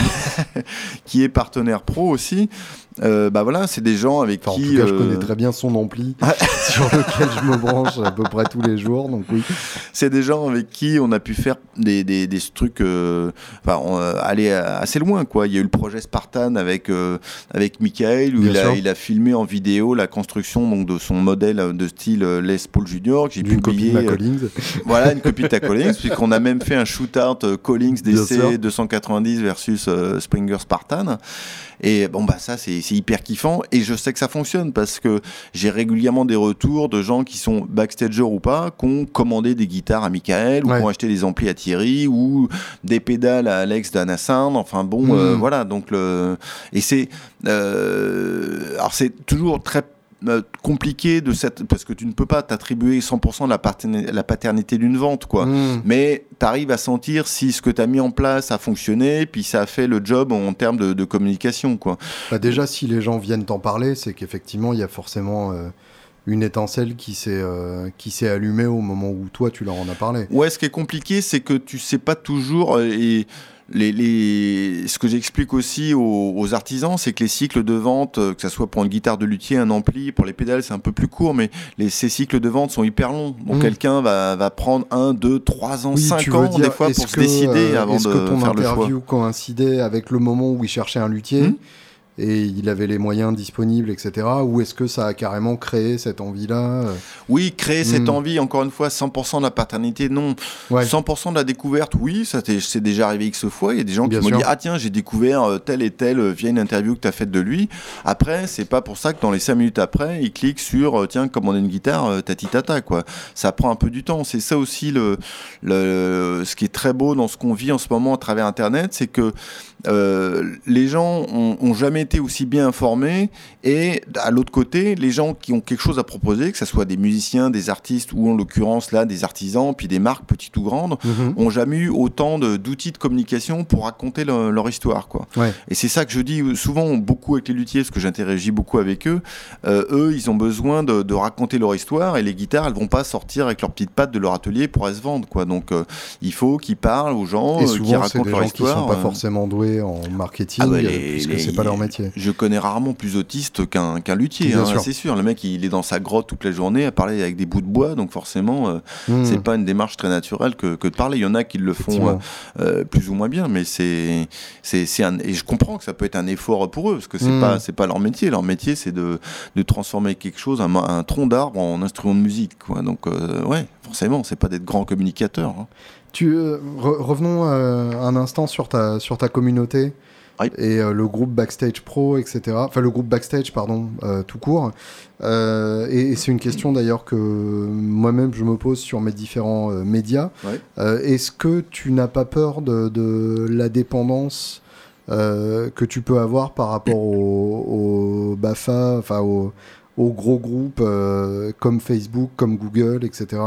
Si, Via YouTube aussi pour tes vidéos et ainsi de suite. Ouais, mais ça c'est une, euh, une- j'ai dire un- un- une préoccupation de, de tous les instants parce que Mhm. les les outils ils évoluent, ils changent. euh, Alors déjà, tu es propriétaire de ton site, ce qui est pas mal. Ah, euh, ça c'est obligatoire. Enfin, faut que tu sois euh, propriétaire de ton URL, etc. C'est comme quand les, les musiciens me disent ouais, aujourd'hui il y a plus besoin d'avoir un site web, faut juste une page Facebook. Je dis bah non, mon grand là, paye-toi ton ton site. euh, ton, ton URL à 10 balles par an et puis fais un, faut que tu aies une présence quoi. Bien sûr. Donc oui, euh, au début, le- la communauté privée n'était que sur Google ⁇ Mhm. parce que c'était un peu l'outil à la mode à l'époque. J'avais été un, un peu réticent à ouvrir un groupe sur Facebook, mais en fait c'était une réticence qui était mal placée, parce que du jour où j'ai ouvert le groupe privé sur Facebook, euh, il y a eu tout de suite euh, beaucoup d'activités. Aujourd'hui, je gère les deux. Et demain... Euh, je suis pas à l'abri que Google euh, que Google euh, décide bon bah voilà Google Plus euh, vraiment c'est ils vont admettre qu'ils se sont plantés On sur les réseaux sociaux parce que c'est un réseau social qui marche absolument pas Google Plus. Ouais. Moi la seule raison pour laquelle je vais sur Google Plus c'est pour cet outil de, de communauté privée quoi. Mhm. Donc demain il pourrait très bien mettre Et un coup de hache là-dedans et puis voilà et je serais sorti. Et pour pas te retrouver à poil si Facebook ferme. Ou... Bah, Facebook, alors Facebook va peut-être pas fermer, mais enfin, à une époque, on n'envisageait pas que MySpace disparaisse, Bien alors sûr. que c'est le cas aujourd'hui, quoi. Donc, euh, on sait que Facebook se fait tailler des croupières par d'autres euh, outils, donc Mhm. euh, faut toujours être à l'affût de, de ça. Donc, si demain, euh, je sais pas, Facebook, ils sont chez eux, ils font bien ce qu'ils veulent. Hein. Donc, si demain ils décident que les groupes, bah, ils en font plus ou qu'il y a des limitations ou qu'ils Mhm. vont blinder ça de pub encore plus que maintenant, euh, bah, faudra peut-être trouver une autre solution. Hein. Bien sûr.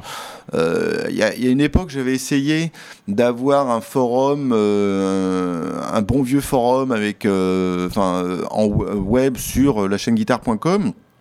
Il y avait que dalle d'activité parce Eh oui. que je l'avais mis en place à une époque où euh, l'interaction sur les blogs c'était déjà fini de, de- depuis quelques années. Et du jour Je où j'ai activé et la communauté Google puis après le groupe privé sur Facebook, là il y a eu de l'interaction parce que Mhm. il y a, il y a une règle qu'il faut toujours respecter, c'est qu'il faut aller là où les gens sont. Quoi. Donc si les gens posent plus de commentaires sur euh, ton blog, bah écoute, t'as beau te dire ouais, viens dès sur mon blog, tu vas voir, c'est hyper sympa, ils vont jamais y venir. Quoi. Bien sûr. Donc il faut être là. Donc euh, là, tu vois, tout récemment, j'ai ouvert une chatroom sur Discord, qui est un outil qui vient des, des gamers, mais qui est en train de se répandre un peu partout. Mhm. Euh, alors ça va même sûrement pas remplacer le groupe privé, mais par contre le côté chatroom, euh, être capable d'avoir une interaction live en direct, euh, que ce soit moi quand Louis XIV, euh, voilà, et en déplacement sur un événement pour dire donner des petites informations ou pour que les gens euh, se disent juste bonjour, ah tiens voilà tel truc, j'ai vu tel article, tac tac, un truc très rapide, ça peut être une, une possibilité. Après il y a aussi des outils qui te proposent un réseau social quasiment privé où tu pourrais héberger ça complètement euh, à part, quoi. hein, Mhm. mais euh, si le, le, le, euh, il y, a, il y a un terme de, de start-up que j'utilise beaucoup qui est hyper important à bien piger, c'est la friction. S'il y a un tant soit peu de, de friction, euh, les gens vont, vont pas le faire. Donc Ouais. c'est friction Ouais, en l'occurrence. Et si c'est, faut qu'ils créent un compte pour accéder au forum euh, tati tata alors qu'ils passent leur journée sur Facebook, eh ben ils vont pas y aller. Donc euh, voilà, Ouais. bah, groupe privé, euh, voilà, tu le gères. le moindre empêchement possible euh, ah ouais, sera, et, et ça c'est c'est hyper hyper important. Même si toi tu te convaincs que bah, c'est le meilleur outil, euh, c'est ça. Mais non non venez là, bah ouais, mais si tu te retrouves tout seul à parler avec deux Pékin, euh, ça marchera pas quoi. Ouais, bien sûr. Alors que là, sur Facebook, enfin, il y a, y a pas mal d'activités. Le, le- sur le groupe privé, il y a évidemment tous les abonnés. Il y a aussi pas mal de, de luthiers, des partenaires pros, des musiciens pros qui sont aussi très contents de trouver un endroit où ils peuvent discuter sans se faire tailler Mm. des croupières, enfin, échanger, enfin, de, manière euh, euh, décontractée, en sachant qu'ils parlent avec d'autres fondus de, de guitare, quoi. Et qu'ils évitent, bon, bah, tous les problèmes des, des forums, euh, voilà, classiques ou troll et compagnie quoi. hein. Mm. Il n'y a pas de troll qui paye pour troller, ça n'existe pas quoi. Donc Bah non. euh, voilà. Donc serait ça- voilà. Alors que troller gratuit, c'est logique. Ah ouais, bien sûr, c'est tellement Euh, satisfaisant. Toi, bonjour. Mmh. Euh, quand t'es pas en train de préparer une interview et que t'as du coup des écoutes euh, imposées qui vont avec, euh, pour ton propre plaisir égoïste, quelles sont les musiques que tu écoutes? Bah, moi, vu mon âge avancé, tu sais, j'ai découvert la musique euh, via mon grand frère qui m'a fait écouter plein de choses. Donc, euh, j'ai baigné assez tôt. Euh, moi, je suis né en 67, donc j'ai dû Mhm. commencer à écouter de la musique, euh, je sais pas, 8-10 ans plus tard, un truc comme ça. Enfin, en tout cas, mes premiers souvenirs datent à peu près de cette époque-là. C'est pas mal comme année pour être né. Ouais, bah, une excellente coup, année, t'as- un t'as excellent une cru. belle excuse pour acheter des grades de ton année de Ouais. naissance, etc. 83, honnêtement, euh, en termes d'acheter des grades de ton année de naissance, c'est un peu merdique. quoi. Bah écoute, là, ça ne s'est pas présenté encore, mais euh, ouais, je vais y penser. Ouais. C'est un peu encore hors- budget, là, les 67, là, mais pourquoi pas une musique master de 67, c'est encore accessible. Ah ouais, pourquoi pas. ouais. Je vais te trouver ça. Et donc, euh, ce que j'ai fait à une époque, je je joue une parenthèse avant de revenir à la question initiale, c'est que avec Carole, mon épouse, on a trois garçons, trois enfants, et à Mhm. chaque fois qu'on avait un nouveau garçon, j'achetais une guitare. Voilà, donc euh, voilà, c'est juste, je referme la parenthèse. Et Moi, j'ai euh, fait ça aussi. Ouais. Mais, euh, Mais bon, fait, tu peux faire ça qu'un certain nombre de fois, quoi. Tu vois, il y a un moment, euh, faut que tu t'arrêtes, quoi. Et donc, euh, bref, je reviens à mon éducation musicale. Donc, mon frère m'a fait, enfin, écoutait, donc m'a fait écouter euh, de fait euh, des trucs style euh, Crosby, style Nash and Young. Euh, euh, moi, j'ai écouté le, le double album, euh, c'est quoi, le double platinum, double platinum de Liner and Skinner. Ça, ça a bercé, mais Le live ou un best-of non, l'album un peu bleu, euh, c'est double platinum, je crois, qui s'appelle. Je connais pas, ouais. Je connais Bah, le, où il y a tous les tubes, le live One More From the Road. Non, non, non, ça c'était le. Et donc j'ai bercé là-dedans. euh, il écoutait aussi pas mal de folk, de Dick and Garn, de, de choses comme ça. D'accord. À une époque où 77, on était quoi en plein euh, disco, punk ou. Bah, genre de- 77, oui, c'est l'explosion punk, euh, donc la disco qui est pas loin non plus. Ouais, ouais, exactement. Et, et donc moi j'étais complètement en décalage par rapport à la culture musicale de mes, de mes petits copains, quoi. Déjà. Euh, ouais, mais bon, ce qui m'a sans doute un peu forgé le caractère ou qui correspondait à mon, mon caractère de toute façon. Donc, Mhm. euh, euh, après, les, les grandes claques, ça a été les, les grands classiques, voilà, euh, ZZ Top, Van Halen, à l'époque où j'avais des groupes où on faisait des Bien reprises, c'était ça, Clapton, ZZ Top, Van Halen, euh, Jeff Beck, que j'écoutais pas mal, mais qui était complètement inaccessible en termes de, de guitare, alors Mm. que, voilà, euh, massacrer plus ou moins raisonnablement ZZ Top, c'était faisable, quoi, tu vois, tu mettais du gros son, euh, t'y arrivais, euh, Ça restait compréhensible. voilà, ça restait compréhensible. Mark Knopfler, moi aujourd'hui, le, le panthéon de mes trois guitaristes, je mettrais Knopfler, Jeff Beck et puis Van Halen, quoi. Tu vois, Mm. ça, ça serait ça. Donc c'est pas des trucs très récents. Donc, Ça ferait un groupe assez pourri quand même, Ouais. les trois. Je sais que je connais ton amour immodéré pour Mark Knopfler, euh, Julien. Je voulais qu'on en parle justement. Il y, a- il y a beaucoup de mauvaise foi là-dedans et de posture. Non, je, je, je déteste euh, cordialement les, euh, les, les arrangements de Dire Straits euh, Ouais. Mm. et, et cette production dégueulasse. Surtout des. Bizarrement, en fait, je, je déteste encore plus les albums où il n'y avait pas beaucoup de synthé parce que je trouve que le son est mort. Oh, putain, moi j'adore on- les premiers albums un et je groupe, pourrais mais, ça en euh, mais tout le on temps. a- il n'y a pas d'air autour Mhm. et, et ça manque vraiment de, de, de, de- de dégueulasserie autour du son, enfin de, de, de ces petites matières vivantes qui grouillent euh, sur les albums que Mhm. j'aime. Après, euh, en étant tout à fait honnête, euh, il y a des, des compos qui me touchent, euh, et, et même des compos à la con comme Walk of Life, je trouve ça excellent. Ah, j'aime pas du tout ça. Bah Walk of voilà, Life. ça, ça m'aurait Je suis pu la encore mort. plus quoi. fan de Ouais. Dire que toi finalement. Heavy and Fuel, c'est un truc qui m'a qui m'a touché et ainsi de Mhm. suite. Après, euh, j'aurais tendance à dire qu'en bon snob, je pense préférer No Fleur en solo, mais je me suis pas assez intéressé à sa carrière solo pour Mhm. euh, pour dire ça. Et je, je pense que un peu comme les Shadows, en fait, c'est plus les fans de No Fleur euh, qui m'ont fait peur que No Fleur lui-même. C'est comme pour- Dream Theater. Ouais. J'ai longtemps pas dit que j'étais fan de Dream Theater parce que les fans de Dream Theater me faisaient peur. Après, moi, le, groupe phare, là, j'ai parlé de mes trois guitaristes, euh, c'était clairement, tu sais, il faut choisir Beatles ou Stones. Moi, c'était Stones, quoi. Mmh. Mes, mes premiers groupes de, euh, voilà, d'école d'ingénieurs, voilà. Et les grands moments, nos moments d'anthologie, c'était euh, Sympathy for the Devil, Jumpy Jack Flash, ce genre de morceaux, quoi. Donc ça, c'est les Stones, je les ai vus, je sais plus, trois, quatre fois en en, concert. Enfin, c'est pour moi c'est le panthéon. Donc, euh, hmm. euh, naturellement, si je fais pas gaffe, euh, je vais m'orienter sur ce genre de, choses à écouter. Ça va être très basé autour de la guitare, quoi. Oui, non mais tu glissais, et le CD arrivait sur la voilà, platine. Oh bah tiens, je réécoute encore Tattoo You des, des Stones parce que c'est. Ah, c'est bien ça. C'est quoi? Oh, Gotsetsu. Mais tu vois, Tattoo You, je pense c'est un des premiers vinyles que, que j'ai acheté. D'accord. Et entre guillemets, je suis né musicalement avec les Stones, avec euh, Tattoo You. D'accord. Alors qu'il y a beaucoup de gens qui disent c'est pas forcément. De c'est ça Oui, voilà, c'est ça. Où il y a euh, la, première phase, c'est des morceaux rapides, et la deuxième phase, des morceaux lents. Ok. Et euh, c'était pas déjà le début de la fin C'était le dernier grand album Ouais, tu sais, le... moi les Stones, je suis tellement fan que euh, ils feraient n'importe quoi que je trouverais ça bien, quoi. T'as écouté Bridges to Babylon religieusement Ah ouais, ouais, bien sûr, ouais, j'adore. Saint of Me, j'adore cette chanson, il y a plein de trucs euh, d'enfer. Ah ouais, même euh, l'album solo de Keith Richard, là, avec les hum, Talk is Cheap.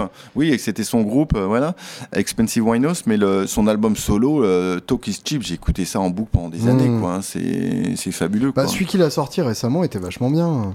j'ai c'était quoi Je sais plus comment il s'appelle, mais l'année dernière ou celle d'avant, il y, avait un vrai truc chouette. Hmm justement une prod un peu, euh, un peu aérée, un peu sale. C'est bien. Hmm. D'ailleurs, je sais pas si tu as vu, sur son Twitter, euh, il y a quelques jours, il a posté une photo de lui oui. avec une Gibson euh, La même que la tienne, c'est ça ouais. J'étais fier comme tout d'avoir hmm. découvert cette gratte avant qu'il s'affiche avec. J'ai même retweeté ça en disant mais Julien, c'est pas la même guitare que toi qu'il a, le gros Kiss. tu as vendu ta guitare à, à Kiss, Julien. Ouais. donc Kiss Richard pour moi c'est le panthéon euh, songwriter du riff. Euh, tu sais une guitare en open tuning et puis tu, tu, euh, je peux jouer pendant des heures des, des intros que je massacre allègrement parce que même si c'est pas un virtuose, il a un sens du, du placement, du, du, rythme, mais qui est, qui, qui est phénoménal. Hyper idiosyncratique. Hein. Ouais. C'est très très difficile Moi, à j'en pleure à chaque fois. Même ça m'est arrivé de pleurer à des concerts des, des Stones, hein, euh, euh, où les gens passaient un peu à côté parce que ouais, ils sont plus tout frais, euh, etc. Quoi. Mais c'est c'est là le jour où Keith Richard va mourir, je pense que ça, ça, ça me fera le même effet que quand Tom Petty a disparu pour toi, hein, hmm. je pense. Hein. Honnêtement, je pense que tu es tranquille là pour l'instant. Bah, je sais pas, tu sais, c'est le ce même qu'on voit souvent sur Internet. Il faut commencer Chaque cigarette que tu fumes ajoute euh, une année à la vie de Keith Richards. Alors, c'était une autre version que j'ai vue. C'était, ouais, il faut commencer à penser à quelle planète on va léguer à Keith Richards. ouais, c'est bien. T'avais avais un humoriste aussi, euh, je sais plus lequel, qui, qui parlait de, de, de l'apocalypse nucléaire euh, et du fait qu'après ça, il resterait euh, Keith, Richards et un cockroach, enfin Une, une, mm. blatte, mm. et que en gros euh, la, Terre serait peuplée par ces deux personnes-là mm. et qu'il faudrait qu'elles s'entendent. Mais, tu sais, pour revenir aux goûts musicaux, encore une fois, vu mon grand âge, et je parle pas mal de mon âge parce que tu sais, le jour où tu bascules au-dessus de 50 ans, tu dis putain, mais là, ça fait un moment déjà, mais là, il faut vraiment que tu te dises officiellement que t'es vieux, quoi, tu vois. Mm. Donc, euh, ah oui, après, on se dit ouais, mais c'est dans la tête, tout ça, tout ça. Moi, le compteur, il est resté bloqué à 25 ans, on est d'accord là-dessus. Ça, m'est arrivé il y a deux jours. Ouais. non, tu vois, ça a pris moins de temps pour je toi. Je me suis dit, à 35 ans, euh, je suis euh, dans, dans, des critères d'espérance de vie moyenne d'il y a une quarantaine d'années, je suis à la moitié de ma vie. Mm. Donc ça y est, euh, j'ai commencé à me sentir vieux. Ouais, puis tu es toujours le, vieux de quelqu'un. Hein, Bien sûr. Bon, et euh, ben, j'utilise cette, euh, cette introduction pour dire, moi je me rappelle d'une époque où il n'était pas de bon ton euh, d'aimer euh, ACDC, si tu veux. Moi, Back in Black, c'est un album que j'ai écouté en, boucle. Et tu parlais de Dream Theater, comme quoi tu avais un peu les jetons des fans, etc. Moi, je n'osais pas trop dire que j'aimais euh, Back in Black. Quoi. Je l'écoutais quasiment en cachette. quoi. Et, je pense à ça parce que tu m'as fait penser à ça pour les Stones. Moi, les Stones, voilà, qui existent depuis, je sais plus, les années 60, je sais plus comment était leur premier album. quoi. Donc, ils ont fêté leurs 50 ans de carrière. Mhm. donc, quasiment, je, suis né avec d'une certaine manière. Euh, à partir des années 70, euh, tous les 5 ou 10 ans, on annonçait leur, leur séparation, leurs adieux, voilà, ou voir la mort de Keith Richard et tout ça. Hmm. Et à chaque fois, ça me crucifiait complètement, quoi. Où c'était, ah ouais, ah, tiens, les Stones font encore une tournée d'adieu, ils vont mourir, tout ça. Ou, ou surtout quand on annonçait la séparation, quoi. Hmm. Et du coup, tu sais, quand t'es jeune, que tu, tu te fais un peu tes goûts, hyper influencé, on te dit, ouais, cet album des Stones, il est pourri. Tiens, moi, Tattoo You, euh, j'ai adoré euh, Tattoo You. Pour moi, comme c'était le premier, c'était forcément le meilleur. T'es né avec, t'as aussi plein de, de souvenirs de, de, de cette époque-là. Donc, ça prend du temps, en fait, à, à évidemment à se former son propre goût, mais à se, se distancier de ce que pensent les autres de, par rapport à une musique pour dire mmh. bah non, bah écoute, moi j'aime ça, et puis voilà, c'est comme ça. Et, euh, moi j'ai vécu ça avec ACDC, puisque je suis devenu conscient d'ACDC quand j'avais 10 ans en 93, et l'album suivant qu'ils ont sorti c'était Ball Breaker, qui était l'album du retour de Phil Rudd et produit par Rick Rubin, donc sur le papier. Euh, le meilleur album de tous les temps, ce dont je reste intimement convaincu, mais je suis à peu près le seul à le penser. Moi et Brice, euh, qui visiblement a usé cet album aussi. Donc je, me suis trouvé euh, une profonde connexion avec lui sur, euh, sur ce point-là. Mais voilà, donc absolument. Mm, mm, mm le seul et l'unique. Mais donc il y a, effectivement des, albums comme ça qui sont des petits animaux et que personne comprend. Quoi. Moi, euh, je pense pas que j'ai jamais écouté cet album, mais je suis pas un grand euh, aficionné, enfin euh, connaisseur d'ACDC. Il y a un album qui est sur mon petit iPod Shuffle première génération avec lequel je cours souvent. Mm-hmm.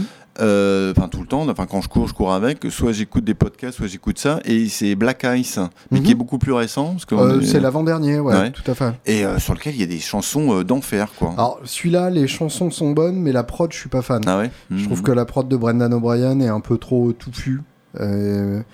Que, qui masque un peu les, les grattes mhm, derrière la reverb et, et, le délai. Après, par exemple, effectivement, la chanson Black Ice est magnifique.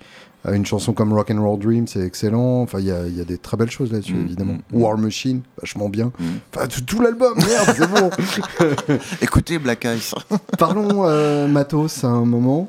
Euh, alors déjà, en guise de préambule, tu as la chance, comme moi, de recevoir régulièrement du matos gratuitement. Qu'est-ce que euh, déjà, quel rapport tu as avec ce matos-là? Et surtout, euh, toi, tu as ton showroom. Donc, quelle différence? Est-ce que tu arrives à différencier les grades qu'on t'envoie euh, pour le showroom de ta collection perso, les pédales qu'on t'envoie de ton board perso, si t'en as un, de celles qui resteront au showroom et que tu n'auras pas le droit de t'approprier de la même manière? Mhm. quel est ton rapport au matos de manière générale? Alors déjà du matos qu'on m'envoie comme ça gratuitement, spontanément, euh, moi ça m'est jamais arrivé encore. Donc il n'y a que hein. moi. Ouais, ouais, ouais, il n'y a que toi parce que euh, moi sur la chaîne guitare, je, je, parle de matos, mais pas tant que ça. Euh, parce que en tant que guitariste, je, je sais, je, je, reconnais et j'admets mon, mon, addiction au matos et je mhm. sais qu'on est déjà euh, sur-obsédé, sur-matraqué de, de, matos. Donc c'est c'est un levier sur lequel je joue pas tellement sur la chaîne guitare parce que je suis bien conscient que matos ou pas, ce qui, ce qui c'est pas ça ce qui fait ton ADN de, de, de musicien, ce que tu peux avoir à l'intérieur. Donc, euh, et, et, les médias, que ça soit internet, papier ou entre les deux, etc., jouent tellement sur ce levier parce qu'ils sont financés par l'industrie du, du, matos que mhm. bon, du coup, il euh, n'y a pas tellement d'opportunités à saisir de, de, de ce côté-là, quoi. Donc, euh, moi, je reçois jamais de matos gratuitement. Quand je reçois du matos, enfin gratuitement, c'est dans le sens où euh, au mieux, et moi ça me va très bien comme ça, je le reçois pour faire un test et puis après je, je le renvoie. Quoi, hein. hmm. Alors peut-être en 5 ans, ouais, c'est déjà arrivé une fois ou deux qu'une marque m'a laissé une pédale, mhm. euh, mais c'est à peu près tout, quoi, tu vois. Hein. et puis comme j'ai dit une fois à quelqu'un, ou non, c'est un, YouTube, un gros youtubeur européen qui m'a dit, euh, de toute façon le matos à la fin du mois tu peux pas le manger, hein, tu peux pas payer des factures avec. Alors ouais, peut-être tu peux le revendre et tout ça. Enfin, bon, c'est donc voilà, je suis pas, il n'y a pas des cartons tous les jours euh, chez moi euh, hmm. qui, qui m'attendent euh, à déballer. C'est plus dans le cadre de, de partenariats où les gens disent bah tiens, ouais, puisqu'on a démarré ça, peut-être tu veux essayer telle guitare ou au contraire, je dis bah tiens, moi j'essaierais bien tel ampli ou telle pédale, est-ce que tu peux m'envoyer? Et puis on fonctionne comme ça quoi. Après, moi en tant que Pierre Journel, guitariste amateur éclairé, ou Pierre Journel, euh, grand mamamouchi de la chaîne guitare, euh, forcément, je ne fais qu'une et même personne. Donc, euh, Hmm. quand je vais essayer un truc, euh, il y a forcément du matos qui va me parler plus que, que d'autres.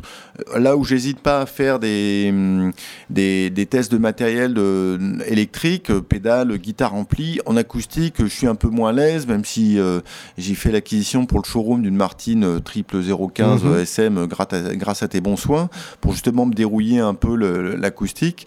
Euh, je vais être moins euh, pertinent pour enregistrer un, un test de matos, quoi. Ouais. Donc le. C'est marrant que tu dises euh, j'ai fait l'acquisition pour le showroom. Oui, mais ça, c'est mon ma justification Ouais, parce professionnelle, que si à tu l'é- veux. à hein, l'époque où je te l'ai vendu, je crois que le showroom n'existait même pas encore. Merde, j'étais démasqué. non, mais faut qu'on réécrive l'histoire, non, écoute. là. c'est c'est l'habitude de, de dire ça aux gens qui t'entourent euh, pour.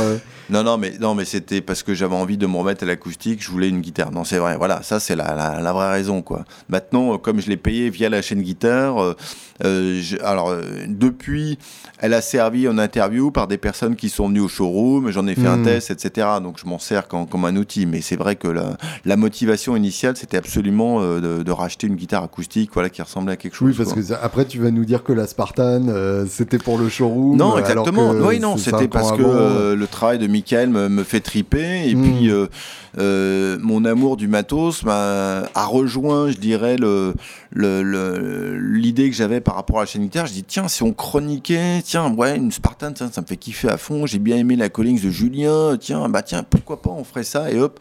Du coup, ça a débouché sur ce, ce projet. Encore une fois, le, le dénominateur commun, c'est c'est la passion. Donc moi, ma passion du, du matos, de la musique, etc. Il est là et elle drive ce que je suis dans la vie, elle drive les achats que je vais faire, euh, voilà. sûr. Et c'est vrai que aujourd'hui, je peux pas me verser un salaire à la hauteur du, du travail de ce que, que je fais pour la chaîne guitare. Maintenant, le fait de pouvoir être en mesure d'acheter du matériel pour le showroom, etc. euh, c'est clair que ça remplit, ça, ça satisfait une partie de mon désir de, de matos. Hein, ça y sûr. a aucun doute. Hein. Ouais, Et tout à euh, fait. hein. justement, comment tu choisis qu'une grade va rester chez toi ou qu'elle va aller au showroom? Bah, j'ai j'ai très peu de guitare maintenant à la maison, parce que j'ai Ouais. tout mis euh, maintenant au, au showroom. Euh, pour le grand plaisir de, de, de ma chérie euh, d'ailleurs, voilà, qui en est chaque jour un peu plus euh, reconnaissante. Lesquelles Euh, sont restées?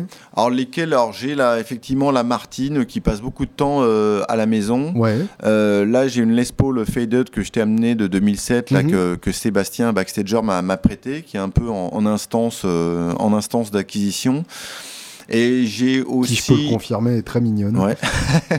et j'ai aussi une euh, super strat que j'ai rachetée à, à Gaëdic Chambrier. C'est une guitare qui a été fabriquée par euh, Hugh Manson, le luthier de, du guitariste de Muse, là, Ouais. Matthew Bellamy. Et, Et- John Paul Jones.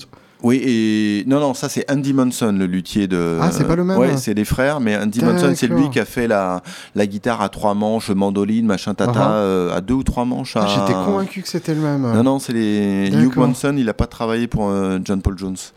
Et on dit qu'il y a un super, euh, un luthier incroyable que j'ai eu le plaisir de faire en interview, qui est, qui est partenaire pro d'ailleurs au passage, Classe. et que j'ai fait en interview à Berlin euh, au Holy Guitar Show, qui est un, un- un luthier incroyable et qui raconte notamment dans cette interview comment il allait toquer un jour à la porte de John Paul Jones. Il dit, ah bah tiens, je suis luthier, pas très loin de chez toi, si jamais tu as du boulot. euh.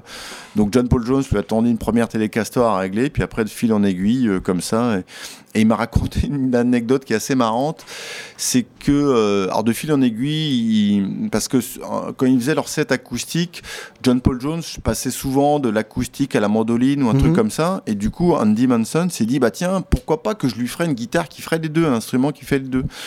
Et donc du coup, ils, élaborent le truc ensemble, ils lui amènent, et puis euh, il, me dit, ouais, euh, et puis ils ont fait ça en cachette de Jimmy Page. Et donc John Paul Jones euh, disait, attends, j'ai hâte de voir la tronche de Jimmy quand je vais arriver sur scène avec ma guitare comme ça, quoi. Et donc, je sais pas à quelle occasion ça s'est fait, mais euh, ça s'est fait euh, comme ça. Classe. Et donc, le frère d'Andy Manson, qui s'appelle Hugh Manson, euh, a fait cette super strat, mais il y a longtemps, et c'est une super strat qu'on n'a plus le droit de faire maintenant, parce que c'est l'archétype. Moi, les super strats, c'est un peu mon péché mignon. C'est l'archétype des guitares des années euh, 90. euh, c'est une table en érable flammé, Mmh. à castillage doré, humbucker simple, humbucker avec un split sur le, le- le grave et ce- sur le, le micro euh, bridge. enfin les trucs qu'on n'a plus le droit de faire maintenant, c'est interdit par la Convention de Genève. Même quoi. les luthiers les plus crédibles et hipsters à l'heure actuelle ont fait il y a 20 ils ans. sont tous passés à un moment ou un autre quoi. Et, euh, et Dick euh, manage un peu son, ce qu'il appelle son instrumentarium. Il avait cette guitare euh, pour pas très cher à vendre et j'ai craqué dessus. Et elle sonne d'enfer, vraiment excellente. Mm. Donc c'est les deux guitares électriques. Enfin, on va dire c'est juste la Manson, parce que la Les Paul, je l'ai pas encore acheté. Quoi. Mais ça, ça fait partie du plaisir. C'est vrai que, que ça soit quand je suis sur les salons, quand les gens viennent au showroom, euh, euh, me, faire tester des, guitares. Ça, c'est le super kiff. Quoi. Hein. Après, les guitares qui sont au showroom, il y a des guitares que moi, euh, j'ai acquis dans le cadre de, la chaîne guitare. Pour les équiper, ben, pour être capable de faire un test de matos, quand je teste une pédale, ben, c'est bien d'avoir une Strat, une Les Paul, d'où l'idée de, de, faire l'acquisition d'une Les Paul et ainsi de suite. Quoi. Et après, il y a des guitares qui sont là de, de passage que les partenaires pro mettent à disposition pendant euh, deux mois, que les gens puissent peuvent venir essayer, parce que ça fait partie des prestations que je fournis aux partenaires pro. Comme ça, mhm. euh, il y a beaucoup de la plus euh, ouais, à peu près tous les partenaires pros sont euh, provinciaux. Et soit ils veulent pas ou ils ne peuvent pas avoir de réseau de distributeurs, parce que ça rentre pas dans leur pricing et compagnie.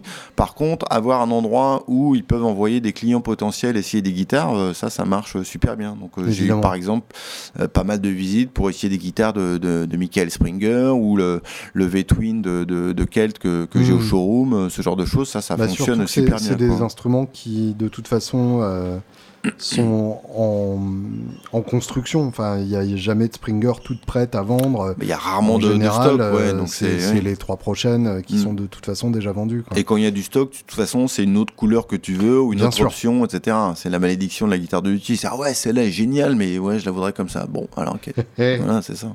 Pour terminer, euh, ton idéal de son personnel, Autrement dit, la, gratte, l'ampli et la pédale qui t'ont le plus scotché de ta vie ou celle que tu aimerais un jour pouvoir toucher Bah écoute, euh, il y a une époque, euh, je citais Van Halen tout à l'heure, euh, j'ai beaucoup joué en son saturé, j'ai même une Ernie Ball Musicman Van Halen mhm. que, que j'adore.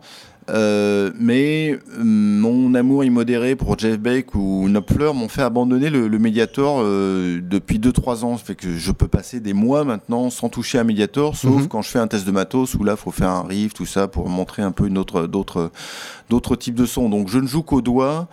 Donc je dirais... Euh, ça serait euh, une strat, euh, puis quasiment direct dans un ampli qui peut cruncher un tout petit peu. moi, j'adore le, un peu ce son à la Knopfler ou Jean-Michel Cachedan est très bon aussi pour ça, pour faire des mhm. sons qui crunchent et qui vont répondre quand tu vas attaquer. Mais très peu de gains. Je dirais, plus je vieillis, plus le potard de gain baisse en fait. Tu sais, quand t'es jeune, tu veux tout mettre à donf, quoi, les, les, les vues mettre au taquet, quoi, parce que tu te dis que plus c'est mieux, quoi. Mort is mort, hein, comme dit Ingve.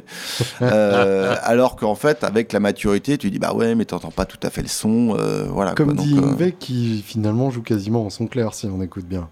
Ouais, enfin, il a quand même pas mal de gains, quoi. Oui, enfin, c'est pas. Euh, on a fait beaucoup plus depuis, quoi. mais hein, oui, ouais, c'est vrai. Il mais c'est pas. Distordu, son son est, pas si distordu que ça. Il joue pas. quand il joue doucement, ça, c'est quand même un peu énervé, quoi. Hmm. Donc je dirais euh, Strat, euh, Mais Jack soit, en plus. spécifique, fais-nous rêver. Quelle Strat, euh, quelle année, quelle couleur bah écoute, moi j'ai pas de, de, guitare vintage, donc j'aimerais bien te dire ouais, ouais c'est une Strat que j'ai trouvée à tel endroit. si demain il y avait le faux showroom, fait que je sorte avec une seule guitare, ça serait avec laquelle? Allez, on va mettre de côté le, le côté valeur pour vraiment le côté son. Euh, il y a une, une strat Monster Relic euh, qui est montée avec des micros F4 qui fonctionnent super bien. Mhm. Je pense que ça serait ça. Et puis je partirais avec euh, mon V-Twin de Kelt sous le bras, quoi. Puis voilà, quoi. Ce qui est pas évident pour s'échapper d'un feu. Ouais, ouais, c'est ça. Faut quand même courir vite et puis pas avoir longtemps à courir. Et ampli que j'ai découvert il y a très, il y a très, il y a pas très longtemps, Marc, un backstager, m'a prêté une loadbox coque uh-huh. et j'ai redécouvert le, le, Kelt à ce moment-là parce qu'il fait 15 ou 18 watts, je sais plus, je me rappelle jamais mais ce qui reste très fort dans une pièce, même sans être gigantesque. Quoi. Bien sûr. Et euh, alors que là, en mettant la loadbox, en atténuant beaucoup, enfin là, tu peux vraiment faire travailler les lampes de puissance et avoir un son qui est vraiment, qui est vraiment sympa. Quoi. Alors, on parle de matos que tu as. Ouais, tout à fait. Moi, ce qui m'intéresse, c'est la prochaine. Ah, la prochaine ta strat ultime, euh, parmi toutes celles que tu as pu tester, euh, celle qui t'a le plus tapé dans l'œil, ton idéal de strat Ouais, une, Ou une strat bien t'es un homme vintage. tellement ouais. que, Non, bien sûr que oui, parce autre. que moi, comme tous les guitaristes, je suis hyper snob. Donc, euh, même si je suis très content de ma strat Monster Relic, bien sûr que j'aimerais avoir euh, une strat des années 50 euh, qui lui ressemble, etc. Mais Donc ce serait plutôt une année 50. ouais. Ouais, parce que je crois que celle-là, les Sunburst, euh, manche Maple. Donc, euh, tu sais, j'ai eu l'occasion de faire plusieurs fois des interviews chez Jean-Pierre Danel avec une collection de strates de- d'enfer, dont une pré-production euh, 54, euh, je sais pas quoi, la Miss Daisy, là, que j'ai eu l'occasion de jouer. Bon, qui qui est, qui est super. Euh, qui en termes de prix, euh, j'ai aucune idée combien ça peut coûter, genre d'instrument, 100, 200 000 euros, euh, j'en sais rien. Peut-être un tout petit peu moins, mais effectivement, une pré-production, à partir du moment où c'est unique, oui. ça coûtera ce que le mec est prêt à l'acheter. Oui, quoi. voilà, mais bon, mettons arbitrairement euh, 100 000 euros versus une, une Partcaster comme une Monster Relic qui en vaut 1000 ou 2000. Hmm. Il n'y avait pas 198 000 euros d'écart entre les deux, enfin, ou Étonnant. 98 000, 98 000 euros d'écart entre les deux, quoi. Bien Donc, sûr. Voilà, maintenant, ouais, une année de ma guitare, de, une, une guitare de, de- de mon année de naissance, pourquoi pas. Mais je dirais, ouais, une, une vieille strat, euh, voilà. J'avoue que j'ai aussi un, un, un penchant pour, pour la Telecaster. Quoi. C'est une Telecaster, Mhm. la, la Telecaster, je trouve que c'est une guitare qui est difficile à jouer au début parce que c'est une guitare qui est assez exigeante. Mais, euh, ouais, ça, ça, ça, ça se plaide, je dirais. Ça Ah. se discute. Ok, bon, Hmm. bah la réponse dans quelques mois. Ouais. Merci Pierre. Ça m'a fait plaisir, Julien.